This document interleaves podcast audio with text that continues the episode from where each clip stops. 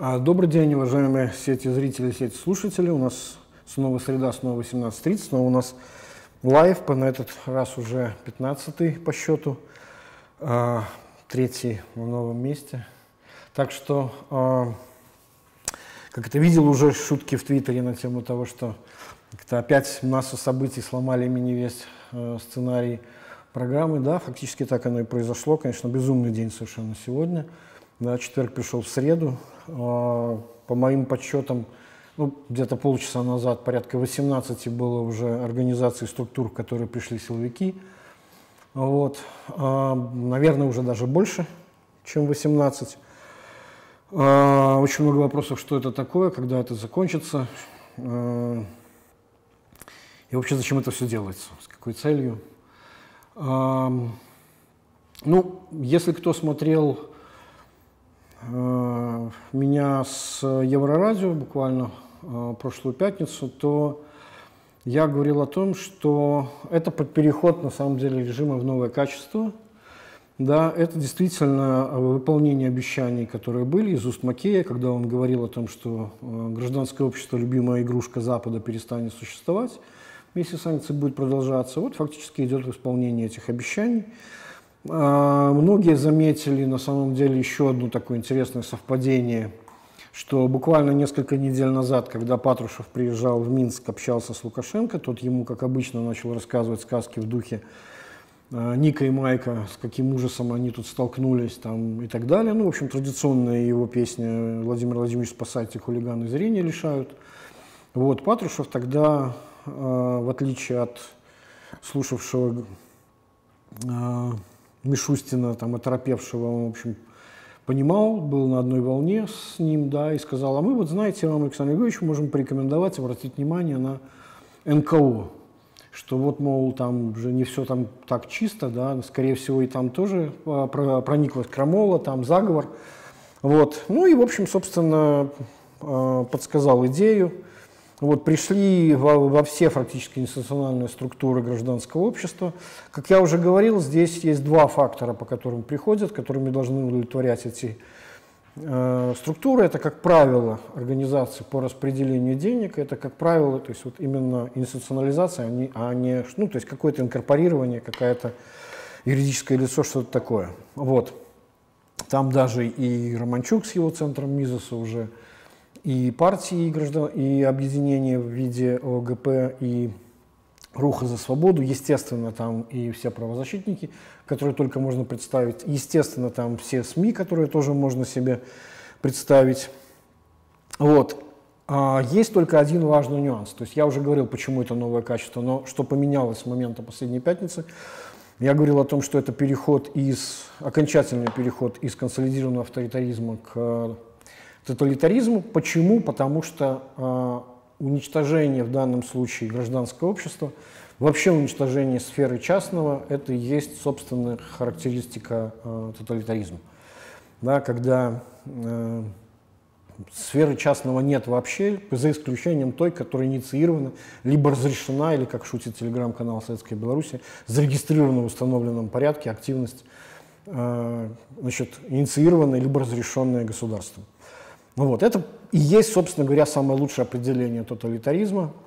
Вот. А, там пытался мне кто-то в комментах говорить о том, что это на самом деле тирания, а не тоталитаризм. Нет, в действительности, если брать не определения, которые потом пытались давать политологи, начиная с Ханны Аренд, то бишь э, те, которые э, приписывали некий негатив этому э, термину, на самом деле, как мне кажется, оно вполне себе нейтральное. Да? То есть э, неплохо, нехорошо, вот так устроенное общество. Больше того, я вам даже скажу, что генезис, на самом деле, этого термина вовсе не у тех, кто пытался впоследствии придумать какой-то концепт, как описать э, существование общества и государства после, э, ну, по, по итогам как бы, режима Второй мировой Германии, нацистской и э, фашистской Италии. Так вот, на самом деле, термин «тотальное государство» принадлежит Муссолини, именно он этот термин разработал, именно он эту идею огосударствления всех абсолютно гражданских объединений выдвигал. Вот. А, Так что, причем вкладывал туда абсолютно позитивный смысл. Вот. Так что в этом смысле это, это абсолютно корректно говорить. Это самое лучшее определение, чем все определения, которые пытались давать последующие политологи через перечисление. Я уже многократно говорил, что определение через перечисление, а именно там, наличие одной партии, какой-то идеологии и так далее, и так далее, и так далее, всегда самое плохое определение, потому что всегда можно найти общество, которое очевидно, э, государство, которое э, удовлетворяет, по крайней мере, интуитивно характеристики тоталитарного, но э, далеко не все Э, эти признаки выполняются. Вот. Ну и плюс мне еще эта, эта идея внутренней политики Муссолини понадобится чуть позже э, в рассуждениях сегодня. Вот. А тирания в данном случае э, гораздо более узкое понятие, причем уходящее корнями в античность и, и, и имевшее изначально абсолютно противоположный смысл. Более того, опять же, тоже, как правило, тиранами назывались вполне себе прогрессивные политики – которые попросту захватывали власть. То есть идея узурпации власти, то есть э, не наследование ее или не получение ее неким легитимным образом, а при, при, которые получали ее в результате самозахвата и назывались тиранами, а вовсе не, то есть и часто, как я уже сказал, э, это была не негативная характеристика, да, а это было, то есть это был просто способ, характеризовавший приход к власти, а не дальнейшее правление там. Так вот, э, что поменялось за это время. А, появляется в последнее время много хороших вопросов из серии. «Мы уже сами не знаем, что задавать, задайте себе что-нибудь сами, что мы не заметили сами э, важного». Так вот, э, для меня очень важным сегодняшним поворотным моментом является э, задержание, арест, не знаю, как правильно говорить, тут уже, по-моему, совершенно бессмысленно вдаваться в эти нюансы, э, Татьяны Кузиной из Симпы. И э, характер обвинений, которые ей э, значит, выдвинуты. А именно э, это э, что-то там такое из серии организации участия в действиях по вооруженным, там какому-то захвату власти, что-то такое. И еще одна очень важная штука, это буквально свежее, на самом деле, как вы помните, законодательство, которое расширило толкование экстремизма. Буквально вот, буквально, сколько, по-моему, менее двух месяцев назад это произошло. А, среди прочего, это а, действия, направленные на дискредитацию а, государства. Значит, и вот это последнее очень важно. Значит, смотрите, почему это очень важная штука? Ну, я сейчас не буду много говорить самой Татьяне Кузиной, хотя я лично с ней знаком. И наоборот, фокус заключается в том, что инициатива, которую она руководила, там было много людей, на самом деле, она была как раз-таки направлена на сотрудничество с государством, да, то самое причинение пользы государству. Они устраивали лекции, в которых я сам участвовал многократно, много лет, там буквально уже, по-моему, около десятка лет подряд, э, рассказывая про белорусскую экономику. И состав слушателей был очень широкий, включая, это очень важно было для них, действующих управленцев из э, госструктур. В частности, э, одним из таких вот моих слушателей был э, впоследствии э, замминистра финансов Белковец, который потом перешел на должность э, значит, корпорацию, э, значит, ну, короче, в Евроопт заниматься корпоративными облигациями. А до этого он занимался внешним долгом Беларуси и еврооблигациями, ну, то есть фактически по специальности перешел а, в частный сектор. Вот. И действительно там было очень много вменяемых людей, и действительно очень много пользы это приносило. Вот, они массу э, рассказывали интересных вещей.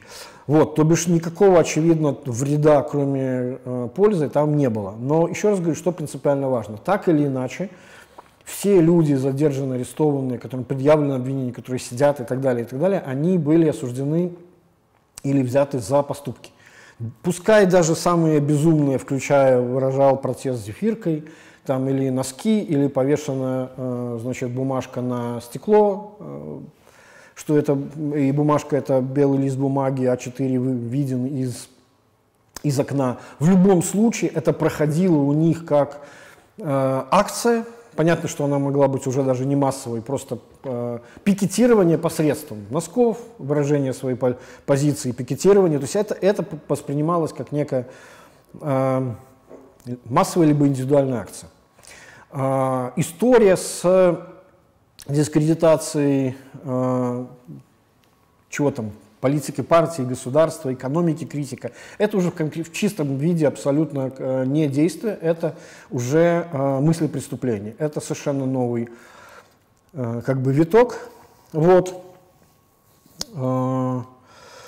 И, ну, это касательно второго, второго, второй статьи обвинения, которая определяна. А первая по поводу захвата власти, я думаю, что так долго не трогали членов Координационного совета, которые оставались еще в Беларуси. Я думаю, что они в данном случае следующие.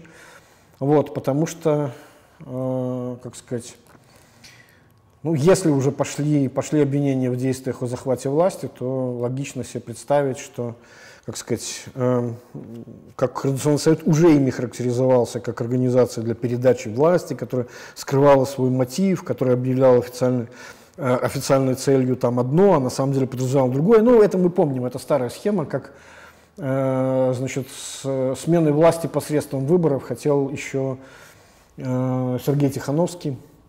Вот, кстати, сегодня годовщина, ровно годовщина э, вручения регистрации кандидатов на выборах прошлого года, когда ЦИК пропустил Светлану Георгину в качестве кандидата, надеясь, что э, будет хихихаха, можно будет с нее поржать. Там все помнят, наверное, вопрос э, Ермошина с издевкой заданный, э, правда ли вы хотите стать президентом, и ответ Светланы Георгиевны всю жизнь об этом мечтала. Ну, в общем, и, как мы видим, это было ключевым просчетом, который на самом деле не мог не быть просчетом, потому что как бы сексизм Лукашенко и желание найти себе какого-то спарринг-партнера, над которым можно будет постоянно подтрунивать и смеяться, в общем, как бы вот именно там оказалось, что в его вот этом arrogance, да, в этом сексизме, о том, что Конституция не под женщину и все остальное, да, именно там, в общем, смерть Кощея в этом яйце и оказалась. Вот, что против ненависти э, любовь оказалась гораздо сильнее. Сегодня было очень красивое видео, в сетях распространено. Светлана Георгиевна находится в Ирландии. Как раз я буквально вчера еще, зная об этом, что она там будет, вспоминал, как э, она же там была же на самом деле по программе обмена после, э, как э, ребенок из зоны поражения после Чернобыльской катастрофы, она же сама из Гомельской области, вот. Больше того, у нее, кстати, девичья фамилия Пилипчук, фактически с, явно с украинскими корнями. Вот. А, и вот она была там по обмену как раз в ирландской семье, и тут оказалось, что вот такая очень трогательная встреча с людьми, которыми, как, в семье которых она когда-то э, жила. Действительно такая совершенно милая, очень человечная вещь. И действительно, как это сильно контра- кон- контрастирует, простите, за сложность произношения этого слова, с тем, что делает э, человек, который себя активно изображает президента. Я, кстати, могу порекомендовать э, целую серию статей Александра Морозова, это эксперт Айсенс, э, научный сотрудник еще центра Бориса Немцова. Вот он много давал интервью и текстов писал на Реформбай. Вот. У него буквально целая серия посвящена тому, как Лукашенко занимается – Э, театральными постановками, проформативными искусствами. Вот у него есть целая статья 13 июня, ровно месяц назад, театр Александра Лукашенко. Затем Лукашенко продает Путину заговор Запада. И, наконец, еще одна свежая его статья, которая в данном случае уже не на реформ, а на Баже, она 12 числа э, июля вышла. Вот. Очень классная статья, рекомендую всем, там очень много правильных мыслей. Вот включая от, э, представление о том, в каком мире живет Лукашенко, для чего он это делает. То есть он, это действительно для него абсолютно, то есть такой очень интересный образ, э, что ли, императора Нерона, да, который там, значит, э, поджигая Рим, обвиняет в этом своих политических противников, а сам смотрит на то, как он горит, и про себя э, думает, господи, какой э, актер погибает. Да? То есть вот это вот абсолютно э, перформативное искусство театральное, которое, в общем, со стороны выглядит совершенно неадекватным, э, бегание по периметру своего дворца, начавшееся вот как раз с беготни с, с автоматом, с непристегнутым рожком, демонстрация того, что я не Янукович, я буду отстреливаться до конца, постановочные заговоры, там, начиная от заговора юриста и пушкиниста, и включая недавний заговор по, господи, чему там, покушению или нападению на э, золотой род э, белорусского телевидения Григория Озаренко, вот, который там должен был себе откусить, отрезать язык, но потом выяснилось, что только кончик языка, там Э, я не знаю, посмотрели вы, наверное, уже все эти два целых 20-минутных фильма, то есть вот у нас ГБ перешло на производство, э, я не знаю, это какой-то прямо там э, КГБ продакшн, да, то есть там им так понравилось снимать фильмы для одного зрителя, то есть теперь это уже не просто какие-то скрытые э, съемки нательной камерой, как это было с провокатором из спецслужб, из выдававших себя за эмиссара от сотни генералов, которые почему-то именно к Федуте обратились о том, за вопросом, а расскажите, как же нам переворот делать, а то же мы сами без вас, э, Александр Иосифович, вообще дураки, не понимаем, как, как эти перевороты устраивать. Вот, хотя какое тут к чертям простое искусство. Взяли, арестовали там всю верхушку, ну вот и, и устроили военную хунту. Вот. А, так то же самое и э, теперь это уже, как я уже сказал, это уже не только скрытая камера, это вот теперь уже масса камер, и съемка с дрона, и из машины, и, то есть, ну, господи, из четырех-пяти точек. В общем, э, как сказать, явно бюджет вырос, но как бы на сценариста по-прежнему, похоже, деньги не, хва не хватает, потому что все, по крайней мере, уже увидели, что, в общем, все то, что Лукашенко анонсировал, в общем, исполнили э, слабенько, пришлось оправдываться, почему все-таки э, Лукашенко рассказывал, что это должно было быть покушение организовано дома ночью, а в действительности все снимали на улице и днем. И, в общем, человек, которого обвиняют в участии в этом заговоре, на самом деле шел себе спокойно мимо. Э, Озаренко, в общем, не трогал, а нападение организовал как раз тот самый оперативник, в общем, э, подсадная утка. Ну, в общем, как всегда, классическое провокаторство. Я уже говорил о том, что а сейчас э, спецслужбы производят эти, эти заговоры и раскрывают их сами же, все, все устраивают, да, классическая азефовщина, как это было во времена начала 20 века. Вот, то бишь какой-то человек э, в, в телеграм-чате, который, скорее всего, они же сами и создали, попался на их удочку, судя по, по видео, которым его снимали, человек сам, в общем, понял, как глубоко он попал. Вот, хотя, еще раз говорю, очевидно, что нападение осуществляет именно сам этот человек, который потом начал рассказывать, что он чуть ли не прикрывал своим телом. Вот, рассказ о том, каким прекрасным мужиком оказался Озаренок, как он первым вступил в драку и повалил на землю, в общем, оказались, конечно, просто воображениями самого Лукашенко. Не так, в общем, организовали, как он это все хотел. Вот. Но в любом случае очевидно, что это все, вот, это все в чистом виде театр, который одновременно э, создает в глазах Лукашенко а, какую-то вторичную реальность, точнее, какую-то параллельную реальность, в котором, в котором он существует. Вот статья, сейчас я скажу даже, как она называется. «Белорусская пропаганда рисует воображаемый народ». Вот. А, источник, кстати, а, медиа IQ. Баш только перепечатал, так что можно будет там найти оригинал. Вот он как раз об этом Морозов и говорит. Вот. И рассказывает в своих статьях, зачем ему это нужно. Такая классическая э, madman strategy, да, я буду там, бороться не до конца, я вот настолько неадекватен, что ко мне не подходи. Вот, то есть вся эта, вся это, все это переигрывание, все эти приемы, вся эта театрализация, она, в общем, должна, по мысли Морозова, играть роль, э, как сказать, как восстановить э, легитимность в условиях ее отсутствия да, в отсутствии внешней легитимности, в отсутствии внутренней легитимности. Как? Просто играть из себя Лукашенко. На самом деле я бы сказал, что театрализация была еще и инаугурация. Оттуда все началось. Да, вот эта вот постановочная инаугурация. Как бы у всех же президентов есть инаугурация. Все, что вы хотели. Да? Я вот инаугурацию провел, все, все, заиграно.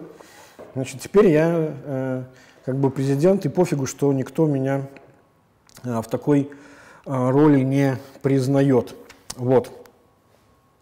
Ну и к вопросу, я не знаю, завершая, наверное, тему еще Светланы Георгиевны Тихановской.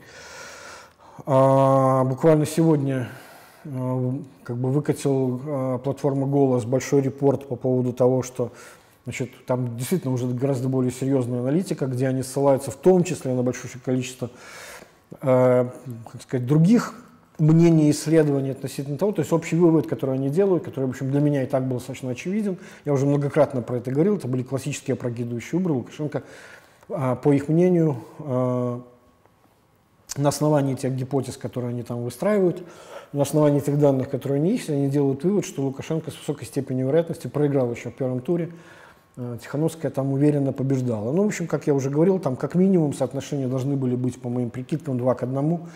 Вот, то бишь, еще раз говорю, это опрокидывающие выборы, где э, колеблющееся большинство при, при, присоединяется к воображаемому победителю. Отсюда такой большущий перевес. То есть победа еще в первом туре, очевидно, а, была. Естественно, это не доказательство, естественно, это показательство, потому что лиги уничтожены.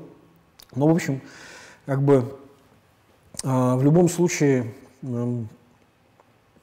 Э, как сказать, довольно, довольно важное исследование, и очень важно его почитать. Там целый PDF довольно, довольно интересен. А, вот.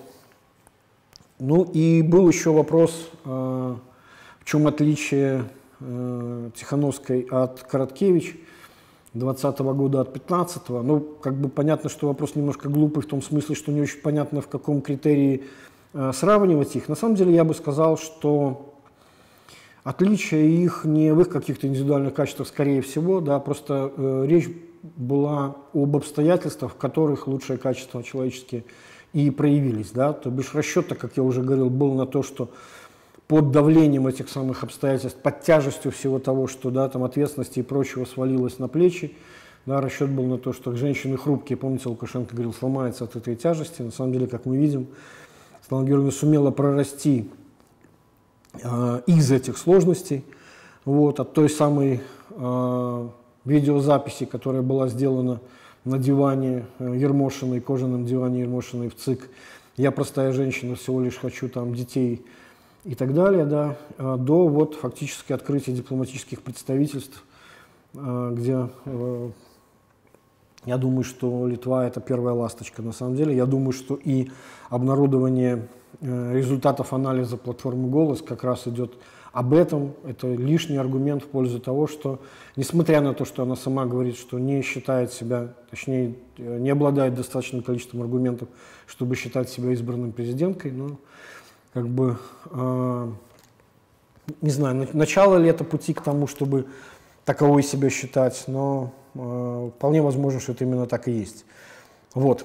Э, ну и плюс, конечно же, еще очень важный момент, который сыграл в 2020 году, не надо забывать, это то, что это был вопрос не о личностях, это был вопрос на самом деле о людях.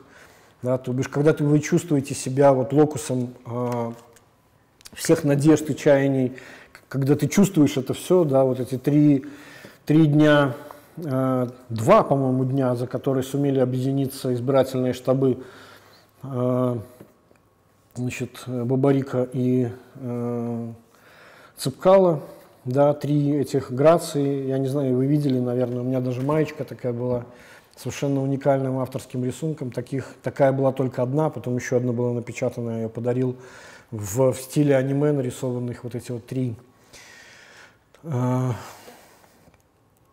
три женщины с, с каждой своим вот этим вот э, символом который был использован, который на самом деле потом использовался как очень прекрасно ложился на очень старый, очень старый лозунг, рефрен «Верим, можем, переможем». Там, правда, пытались «Любим, можем, переможем» сделать, потому что там было сердечко.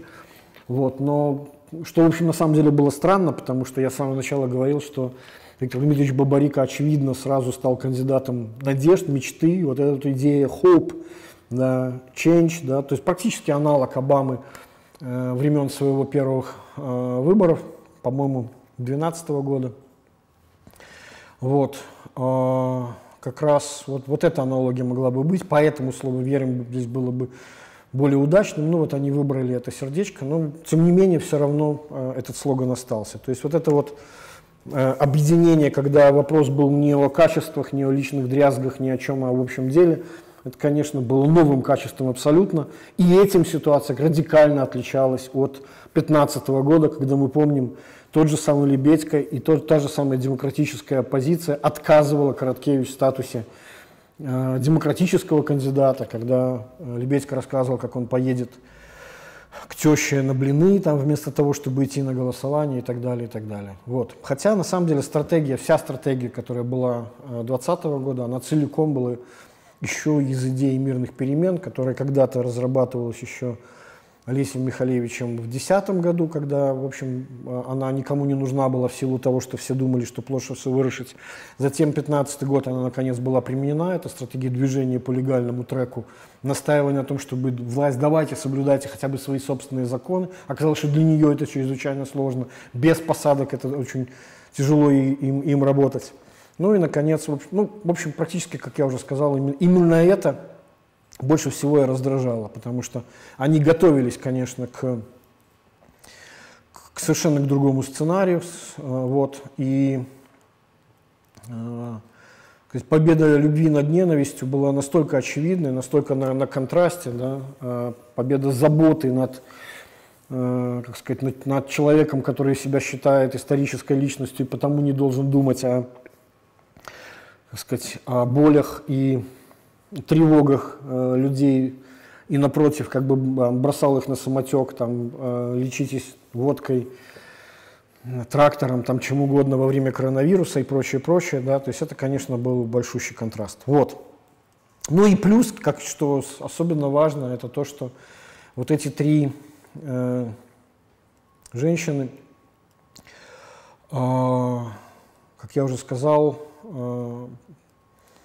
способность отбросить личные там, приязни, неприязни ради общего дела довольно сильно отличается с тем, что продолжается сейчас. Опять у меня масса вопросов. Хотя э, я уже просил не, не, не спрашивать меня о моих отношениях кому бы то ни было. Там очередные дрязги какие-то, опять э, я не помню, кто там на кого, там Цепкала на Халезина, Халезина на Цепкала. Ну, в общем, не знаю. Это, мне кажется, что в любом случае, это совершенно контрпродуктивные вещи. Для меня, э, как сказать, э, вот это вот, э, э, как сказать, старая позиция, я уже, я уже комментировал, по-моему, э, вот эту вот сцепку э, Карач-Макар, Макарыч, да, которые первым делом начали, за, начали заниматься тем, чем э, наша старая позиция умела делать лучше других, а именно есть своих, да, вместо того, чтобы заниматься общим делом. То есть вот это абсолютно контрпродуктивные штуки, искать кто, какой агент и так далее, и так далее. Я не знаю, если там это Цепкало сам Валерий Вильямович это начинает, ну, я бы порекомендовал, не знаю, в конце концов, мне кажется, что э, Вероника Цепкала уже давно э, продемонстрировала себя гораздо более дальновидным и сильным политиком. Передай уже, в конце концов, ей пальму первенства. Вот. Она, по крайней мере, демонстрировала способность договариваться гораздо лучше, чем ее собственный муж. Вот. Ну и вообще мне кажется, что, что раз, раз раскол с помощью э, Карыч, который очевидно, Карач, господи, я все время путаю ударение, э, из серии, а вот вам давайте мы вам предложим какую-то другую альтернативу Светлане Георгиевне, тоже будет женщина, но которая будет поливать ее всяческим там дерьмом, критиковать то, что вы делаете и все остальное да, потом какие-то непонятные люди, там, разговаривающие на каком-то непонятном для меня языке, я вообще ни черта не понимал, что они говорили, какие-то люди X, сейчас Ч, план Б, там, в общем, э, какой-то какой абсолютно бессмысленный набор слов. Вот в какой-то степени, я не знаю, я, мне сложно понимать, что, что такое, откуда взялась э, Агурбаш, но мне кажется, что это попытка, если с э, Карач не получилось, давайте мы вам предложим другую какую-нибудь женскую фигуру в надежде на то, что она теперь, мы, мы ее предложим в качестве такого, что ли, альтернативы Светланы Георгиевны Тихановской. Вот. А, и надо отдать должное, мне кажется, что все-таки в лучших своих проявлениях тот же Халезин как раз-таки подчеркивал, что он на стороне Светланы Георгиевны и не, не собирается с, как бы, никакие там новые лишние там, центры силы создавать и так далее. Да? Вот, вот, в принципе, еще раз говорю, есть общая работа, и давайте как бы не за ее дрязгами этими самыми закрывать. Да, по поводу, э, очень много вопросов по поводу визита Лукашенко к, э, к Путину. Я уже посмотрел, как э, с телесуфлера или, я не знаю, там, с, с бумажек э, пресс-секретарь Лукашенко э, значит, читает абсолютно литературный текст о том, что вот некоторые негодяи в интернетах говорят о том, что этот визит был какой-то неожиданный, на самом деле они о нем договорились, об этом они договорились в телефонном разговоре, об этом было письмо. Ну вот на самом деле, конечно, мало этому веры по той простой причине, что Лукашенко всегда любил и стремился э, как сказать, э, анонсировать все свои визиты, рассказывать о том, как они э, все э, связаны э, буквально, э, значит, чуть ли не значит, постоянно разговаривают с, с, с Путиным и все что-то обсуждают. Вот, то есть очевидно, что визит был запланирован, очень сложно на самом деле здесь говорить, кто тут кого а, предложил, а, позвал куда. Если честно, то а, как бы фактов для анализа довольно много, кроме вот этого видео, которое нам показали перед их встречей. Вот многие уже говорят о том, насколько Э, Ники Мак, по-моему, э, телеграм-канал об этом первый сказал, обратите внимание на символизм панно, которое там на, находится наверху, там сценка из э, Троянской войны, вот, э, такая просительная сцена. Вот, вполне возможно, что это был такой дополнительный троллинг со стороны Путина, возможно и нет. В определенном смысле ирония истории уже давно работает. Значит, что тут можно сказать? А, а, как сказать? Видно совершенно четко, что как Лукашенко пытается а, вписаться внутриполитическую, внутриполитический дискурс России. Он уже, как об этом, кстати, пишет Морозов, фактически занял место Шойгу, вот этих вот такого броманса, когда их постоянно показывали вдвоем, когда там Шойгу значит, э, вместе с Путиным путешествовали там где-то в одиночку. Вот эти все сюжеты в Сочи, там, значит, э, с налетом какой-то интимности разговоры и так далее. Вот, теперь очевидно совершенно, что он является носителем и, так сказать, приносителем для Путина разговоров о том, смотрите, какой мировой заговор в конечном счете и против, и против и меня, и против вас. В общем, именно то, что сам Путин любит слушать. И вообще мне кажется, что минимум конкретики относительно того, о чем они говорят. Я сегодня вычитал в Фейсбуке а, мнение одного из своих френдов о том, что есть такая а, как сказать, стилистическая догадка о том, что вполне возможно, что они просто там так любят между собой встречаться, потому что с, с кем еще им можно поговорить на темы общие для них относительно того, как значит, проклятый Запад э, строит козни да, там, и вовлекает в это все более широкий круг своих а, проксий. Ну, это, как, сказать, такая отсылочка к предыдущим нашим стримам. Я говорил уже о том, что вот это а, слово прокси, которое впервые появилось у Хренина, его выступлении в последнее время все чаще появляется. Может быть, потому что я на него обратил внимание, может быть, потому что действительно а, что-то разлито в воздухе, не знаю. Вот. То есть ощущение было такое, что как сказать, Лукашенко заехал к Путину чуть ли не сам, да, потому что полет был из Балбасова, да, с того самого э, взлетно-посадочной полосы авиаремонтного завода, который отжали, кстати, у э, украинского бизнесмена, э, у Моторсич, вот, э, который сейчас, в общем, превратился в логистический центр доставки. Мне многие говорят, э, по крайней мере, Э, можно на эту тему посмотреть расследование, э, в том числе и моего коллеги с Белсата Стаса Ивашкевича о контрабанде э, тюльпанов. Там предполагалось, что как раз Орша и вот этот вот э, этот логистический центр станет таким вот перевалочной базой именно для импорта этих самых цветов. Вот, то бишь вот такой вот полет, не, даже, даже не из Минска, а из центра силы, очень часто уже многие на это обращали внимание, что Лукашенко, я уже говорил, он такой былинный богатырь Святогор, он тяжелые моменты приезжает с, к, к, по своим родным местам, вот это самая Александрия, Александрия Великая, да, как, как Александр основал Александрию, так и наш Александр тоже нашел себе Александрию. Вот. А, соответственно, вся эта мифология новая с Трофимовой крыницей, вот эти все вещи – празднование Купали, кстати, тоже языческого ритуала, который так важен, все эти языческие ритуалы для, для нынешней э, э, картины мира Лукашенко. Вот, то бишь, ну, как бы, знаете, ощущение такое про, из серии, как проходил мимо, ну, то есть, что называется, ну, не, не, как это, шел мимо, позвонил в дверь. Ну, не, не, не прогоните же вы меня, раз уж я здесь, давайте поговорим и так далее. Ну, и разговор был, там, конечно, много было забавных оговорок. Как это, значит, наша, как он говорил, мы, в отличие от других республик, в частности, южной нашей республики, то есть вот как, как не называть Украину, и как назвать ее республикой вместо страны, или там Европейский э, Советский Союз, это было совсем смешно. Вот, в общем, такое ощущение, что э, Лукашенко пытался очень сильно понравиться Путину, э, продемонстрировал знание, погруженность в тематику э, путинского э, прямой линии с народом, да, как вы правильно говорили, там-то и там-то рассказывал ему Лукашенко и прочее.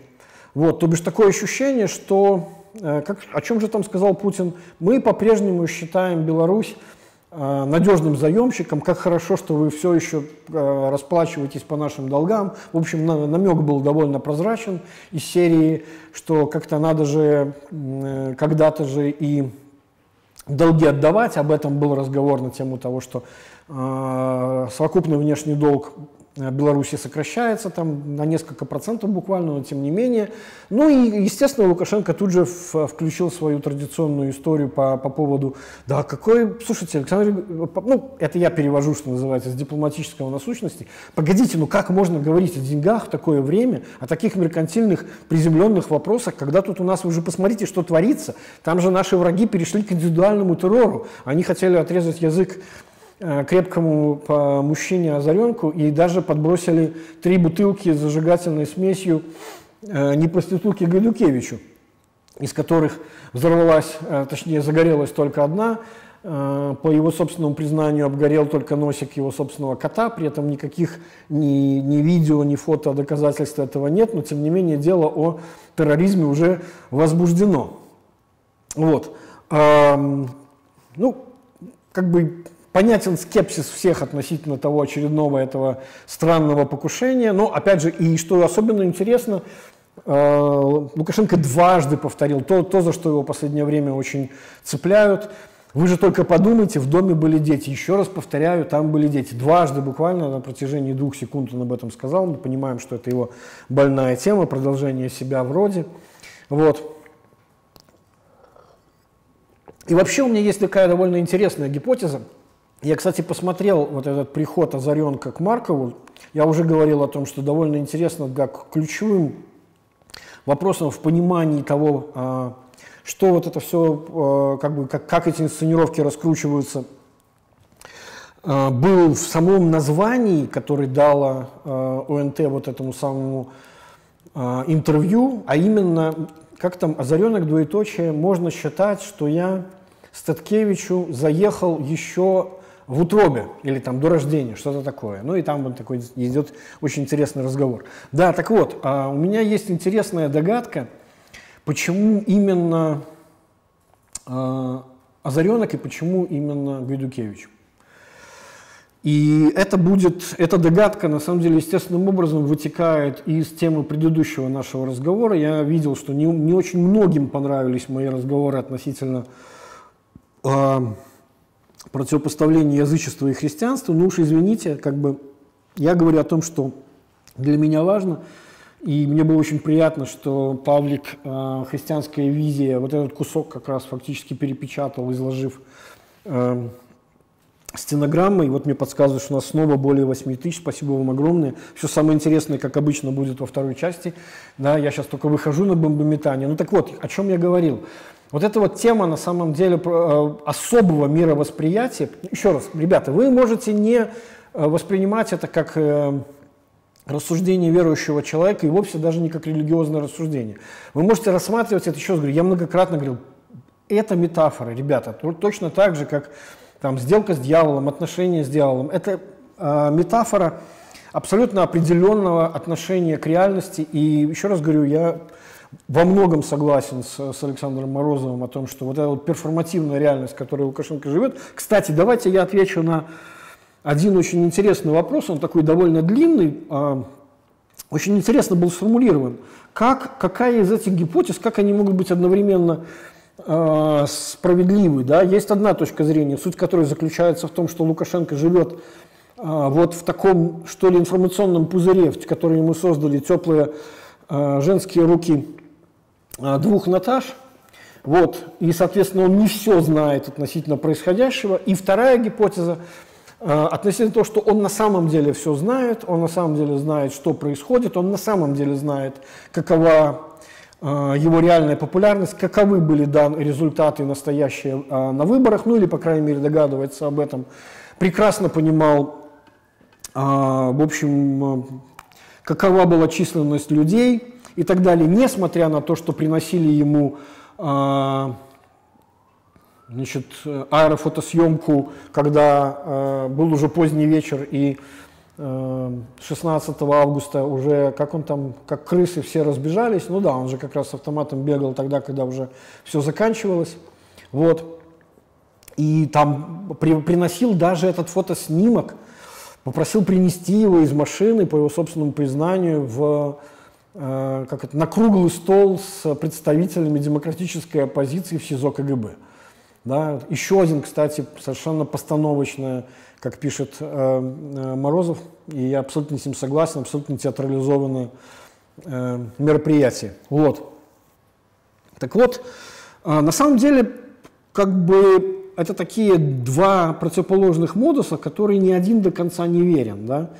Если вы вспомните, как я описывал историю э, в экономике еще на пальцах с Ольгой Лойкой, э, как раз относительно того, что был момент, когда Лукашенко а, благодаря тому, и для этого потребовалось несколько визитов Шеймана к нему, который, когда очевидно он узнал о, возможно, впервые и, возможно, от, для этого понадобилось, чтобы пришел именно Шейман, потому что он в его глазах как раз-таки надежный носитель информации, один из немногих людей, которым он мог доверять в принесении этой информации о том, что, в общем, далеко не все так просто, и а, популярность его э, крайне мала, и что в действительности по тенденции, если ничего не делать резкого, он эти выборы в конечном счете проигрывает, и их придется просто-напросто а, воровать, что, в общем, и случилось. И мы помним, с какими испуганными глазами Лукашенко провел несколько совещаний, в том числе обращаясь к Румасу,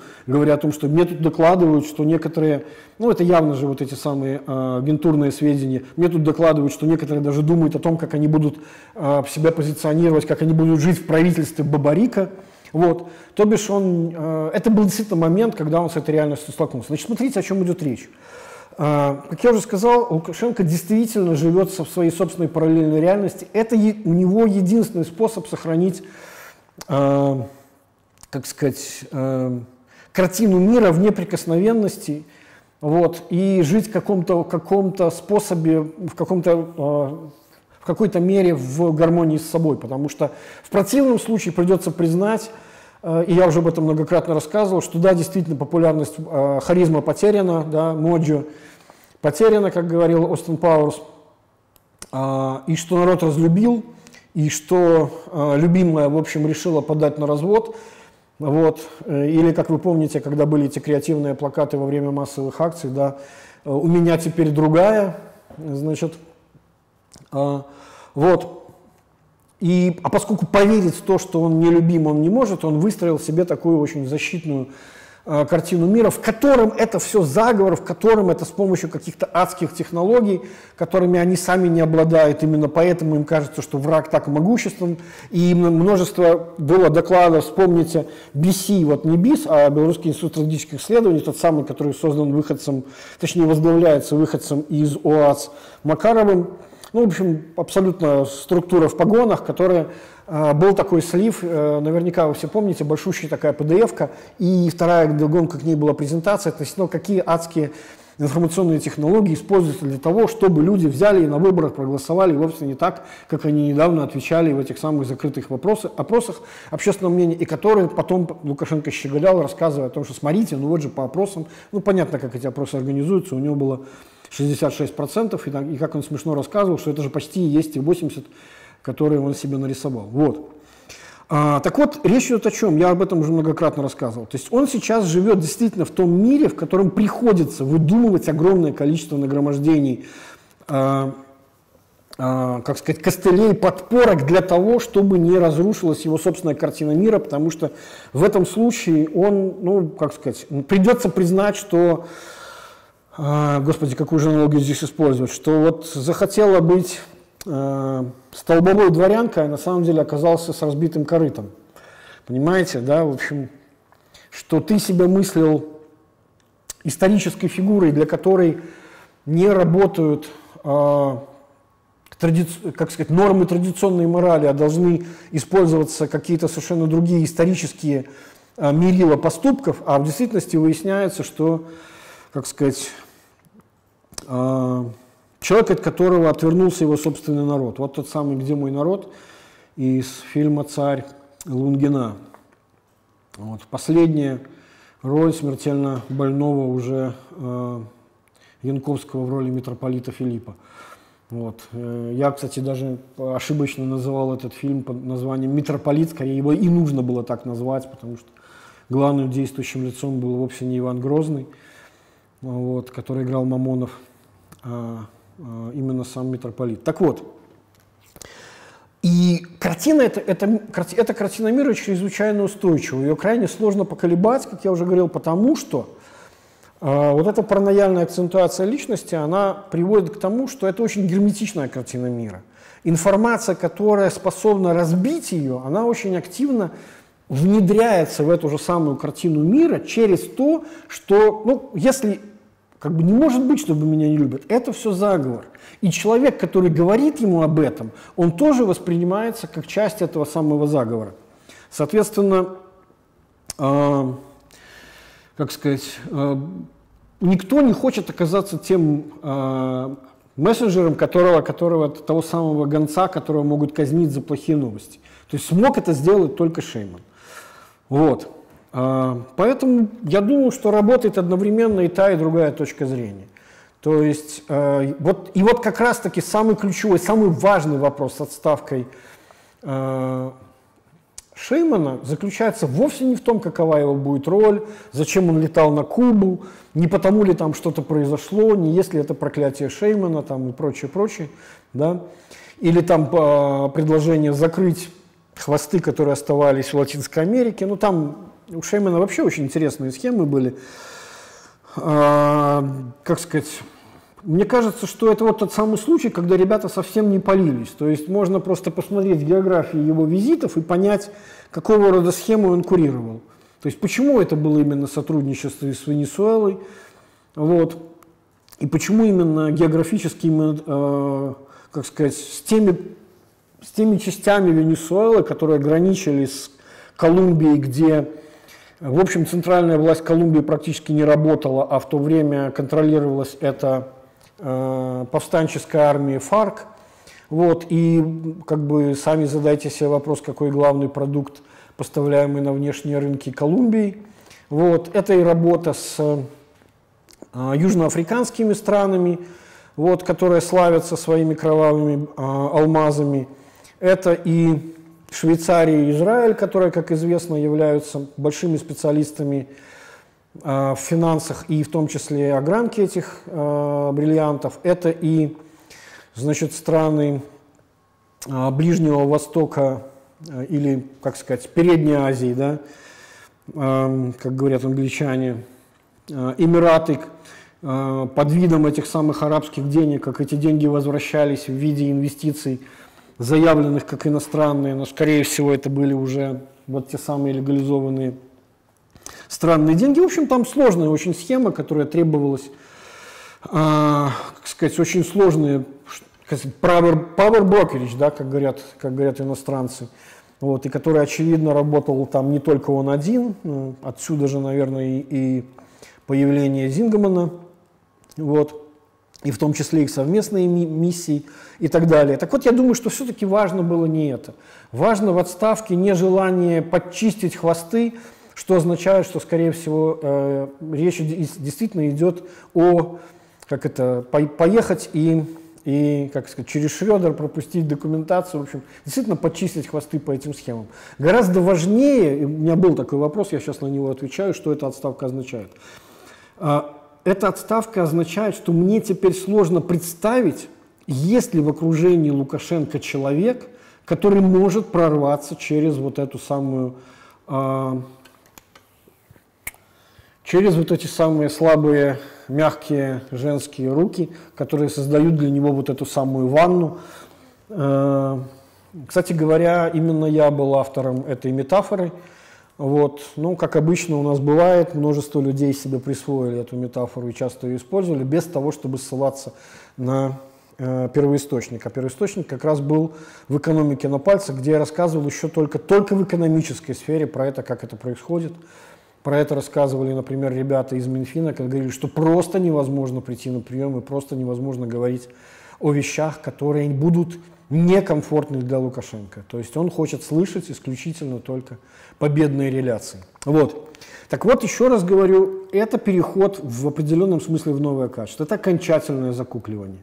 То есть нет того человека, который мог бы без, это очень важно, без того, чтобы, знаете, как это, э, позвонить, грубо говоря, прийти в подъезд номер один, не в подъезд номер два, здание на Карла Маркса 38, а подъезд номер один и прямо с, с поста позвонить наверх и сказать, Александр Григорьевич, нужно поговорить.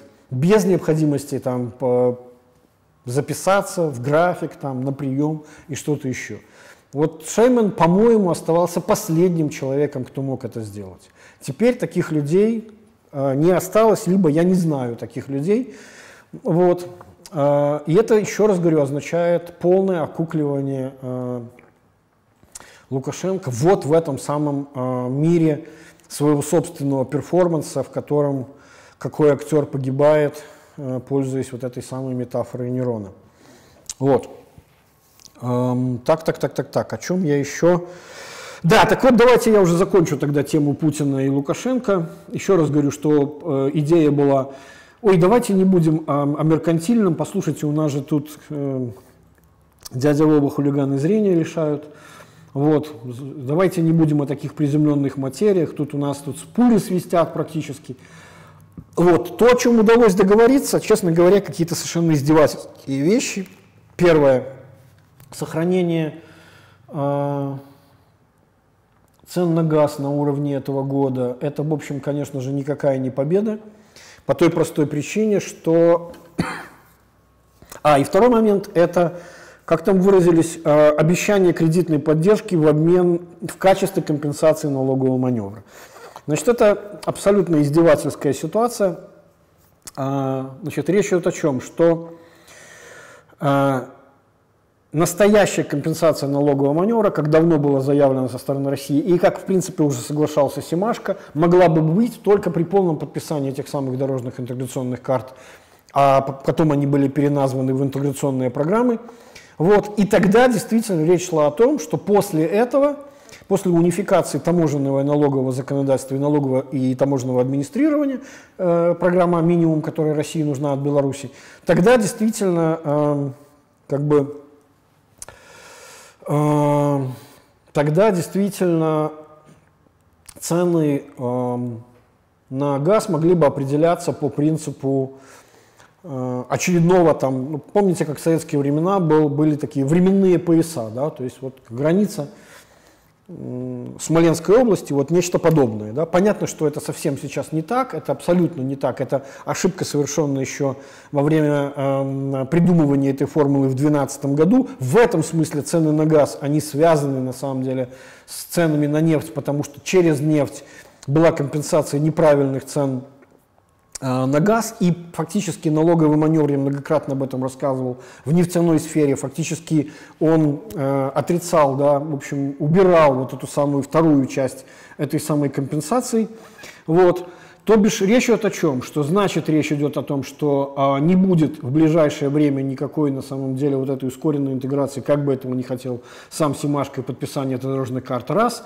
Цены остаются по-прежнему определяться старой формулой, два. Это означает, что не будем мы получать э, газ по формуле Смоленск плюс. Вот. И э, компенсация в виде не денежной форме, не межбюджетного трансферта, а в виде кредитной поддержки означает, что в общем, никакая это не поддержка, а в общем, как сказать, в общем, ничего, о чем, ни о чем хорошем договориться не удалось. Вот. В общем, в чистом виде это поражение. Вот мне задают хороший вопрос. А если э, как бы является ли его старший сын Лукашенко тем самым человеком, который может сказать правду. А, как сказать, по источникам, не заслуживающим никакого доверия,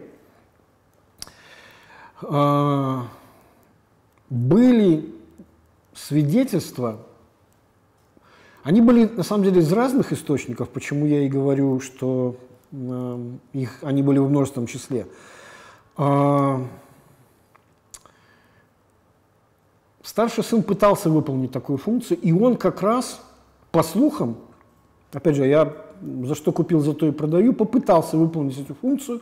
Причем какую именно функцию? Ту самую, на которую я рассчитывал, я в прошлой передаче говорил, я рассчитывал выполнит а, ближний его круг, а именно а, возможность прийти и сказать, Александр Григорьевич, вообще-то как-то хорош уже.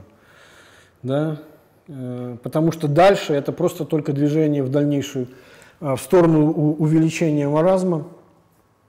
А, и нагнетание обстановки, э, расширение и широты, и охвата, и, э, и интенсивности репрессий, и э, создание напряженности на, на, как сказать, со своей границей и, э, и дальнейшая и, э, порча отношений с ближайшими своими соседями. Так вот, по слухам, он такую вещь ему предложил. Вот, а до этого я еще рассказывал, что по тем же самым источникам Витя не прошел э, тест на лояльность, потому что всерьез поверил, что конституционная реформа не является, э, точнее, Лукашенко действительно готов поделиться властью. Вот, и они действительно написали проект Конституции, который Лукашенко воспринял как попытку э, представить себя, а именно Витю, представить, Витя представить себя в ситуации, когда Лукашенко не будет, где он уже будет получать часть власти. Так что э, доверие он потерял тогда, и плюс э, окончательный, э, э в, как сказать, на недоверие был поставлен после того, как попытался э, вот, функцию э, при, при, принесения э, мессенджа э, негативного выполнить. Вот. Вплоть до того, что э, степень недоверия к, к сыну была такова, что он даже был отправлен за границу, по-моему, в Турцию во времена как раз самые, самые тревожные для Лукашенко, вот эти первые несколько дней 9 числа. Вот. Так вот, я обещал сказать, почему же, э, почему же Озаренок и почему Гайдукевич. У меня есть очень интересная гипотеза, и она действительно связана с мыслями, которые были в последнем стриме. Вот, а именно в, в определенном мировосприятии, языческом мировосприятии этих людей – там я не все успел сказать, есть, есть несколько еще важных вещей, которые характеризуют мировосприятие этих людей. Так вот, а, обратите внимание, э, что общего между Гайдукевичем и э, Озаренком. А, это люди, преданные Лукашенко во втором поколении. Все уже вспоминали и отца Озаренка, того самого э, пропагандиста Озаренка-старшего, который э, снимал э, фильм «Ненависть. Дети лжи», пропагандистский фильм, где впервые был использован прием эмоционального монтажа, а именно показа нацистских зверств и с монтажной, через монтажную склейку а, митингов а, белорусской оппозиции под бело-красно-белыми флагами. Именно оттуда начинается 1995 -го года дискурс о том, что бело-красно-белый исторический флаг является флагом коллаборантов, что это наследники значит, э, полицаев, нацистов там и так далее, и так далее, и так далее. Вот, это было накануне референдума 95 -го года. Вот. А, ну и Гадюкевич старший тоже все помнят, это был человек, который переметнулся из лагеря Кебича, а, в общем, и довольно долго выполнял функцию такую же, которую сейчас выполняет функцию парламентарий.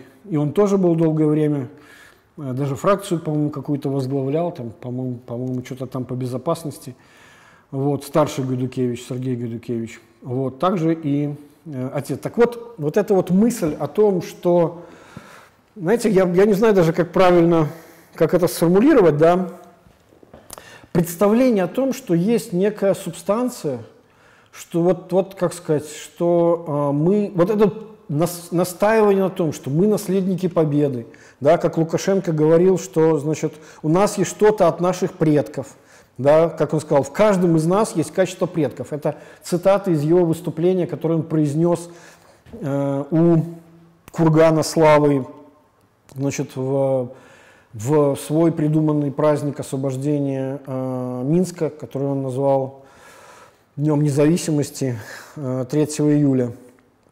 Вот. А, вот это вот представление о том, что есть некий субстрат, который э, наделяет человека чем-то. Что-то, вот то, что представляет э, сущность, и есть даже какой-то физический носитель этой сущности. Да? Эта сущность скрытая, но вот она вот такая. А, вот то, что называется на философском языке эссенциализм. А, причем иногда это выражено настолько ярко,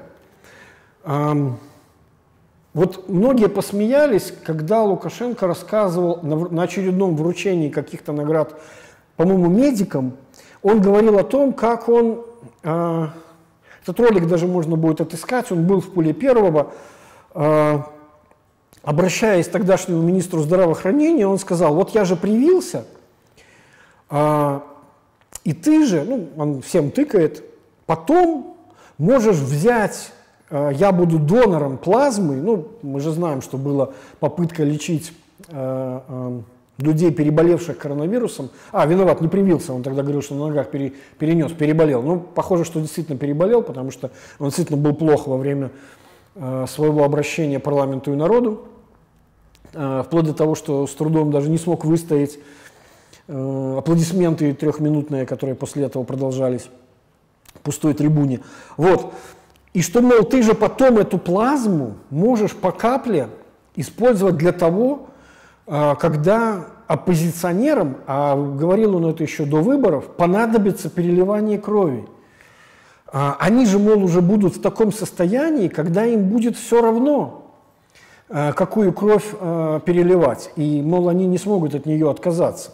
То есть здесь на самом деле два жутких месседжа. Во-первых, он уже говорил о крови, он уже говорил о том, что люди будут как сказать, оппозиция будет в том состоянии, когда им понадобится переливание крови. В общем, человек уже представлял себе, что ему понадобится, э, как сказать, и вполне, ну, в общем, кровь проливать.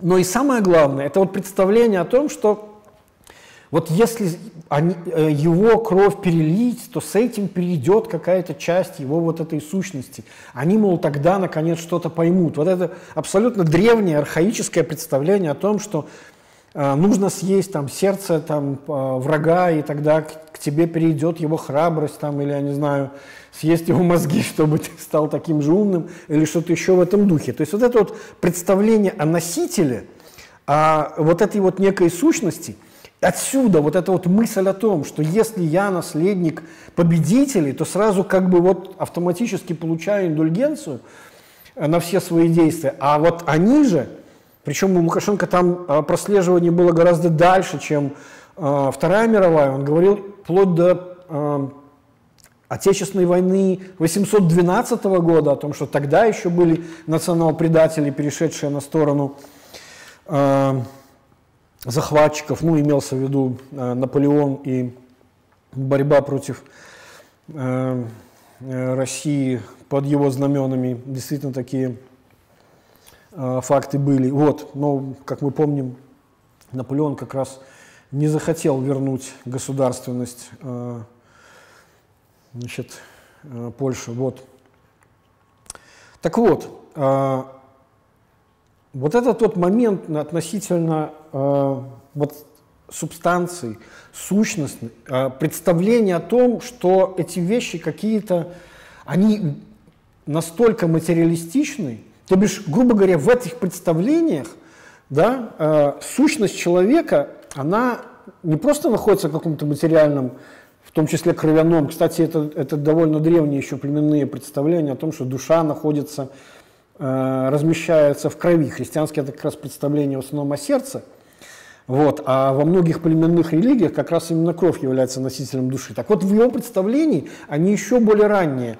Да? То есть здесь речь вообще не идет о таком понятии, как душа, да? э, о каких-то более высоких вещах. А вот, ну, вот, как сказать, то есть, э, как бы вам объяснить, да?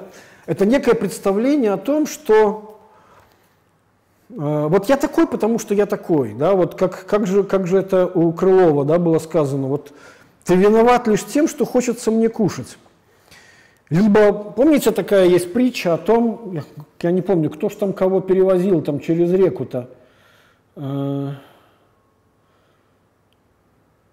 в общем, то ли рыба, то ли кто взялась перевести через, через э, на другой берег скорпиона, по, по, спросив, попросив только, чтобы этот скорпион не ужалил ее. Она его перевезла, а скорпион таки ужалил. А эта рыба сказала, что ж ты делаешь?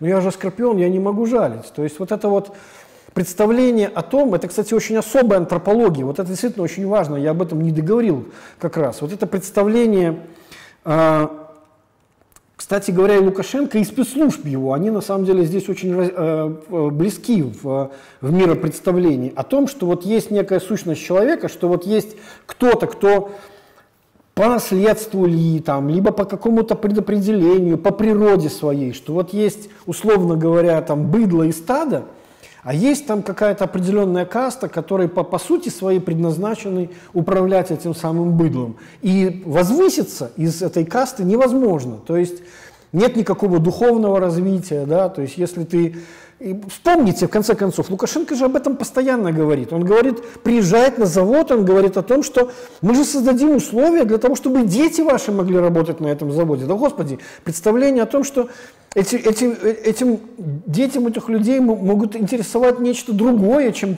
продолжать работать на этом самом заводе, ему просто в голову не приходило.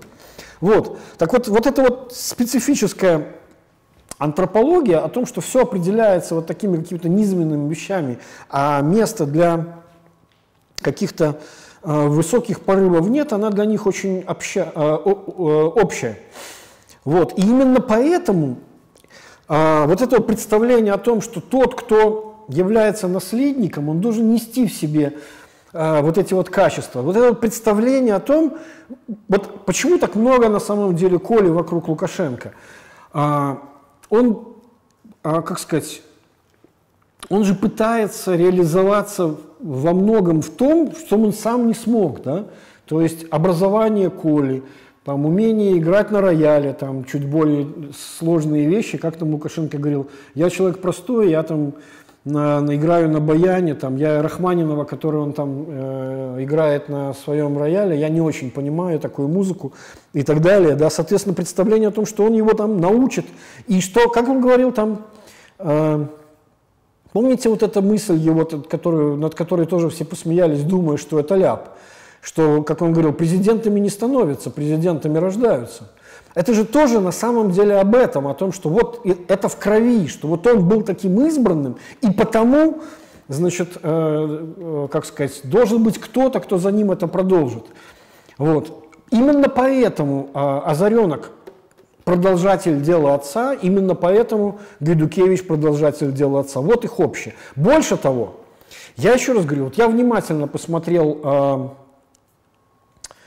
вот это интервью э, Озаренка Маркову, э, и там же ровно эта мысль проходит. Еще раз вспомните название. Можно сказать, что я еще до рождения Статкевичу значит, э, заехал. О чем идет речь? Речь идет о довольно известном э, инциденте, когда э, в дверь Озаренку старшему позвонил Статкевич – Дверь, э, Озаренок открыл дверь, тот спросил, узнаешь ли? Тот сказал, да, ну и, значит, получил по лицу. Вот, после чего там подавал в суд на э, Статкевича. Так вот, посмотрите это интервью. Э, там Озаренок рассказывает, он говорит, я же тогда еще не родился. Я же был тогда еще в утробе матери, но я вам сейчас расскажу, как на самом деле все было. И он фактически, э, как сказать, переписывает историю, фактически его с устами говорит отец. Там, кстати, до этого был задан вопрос.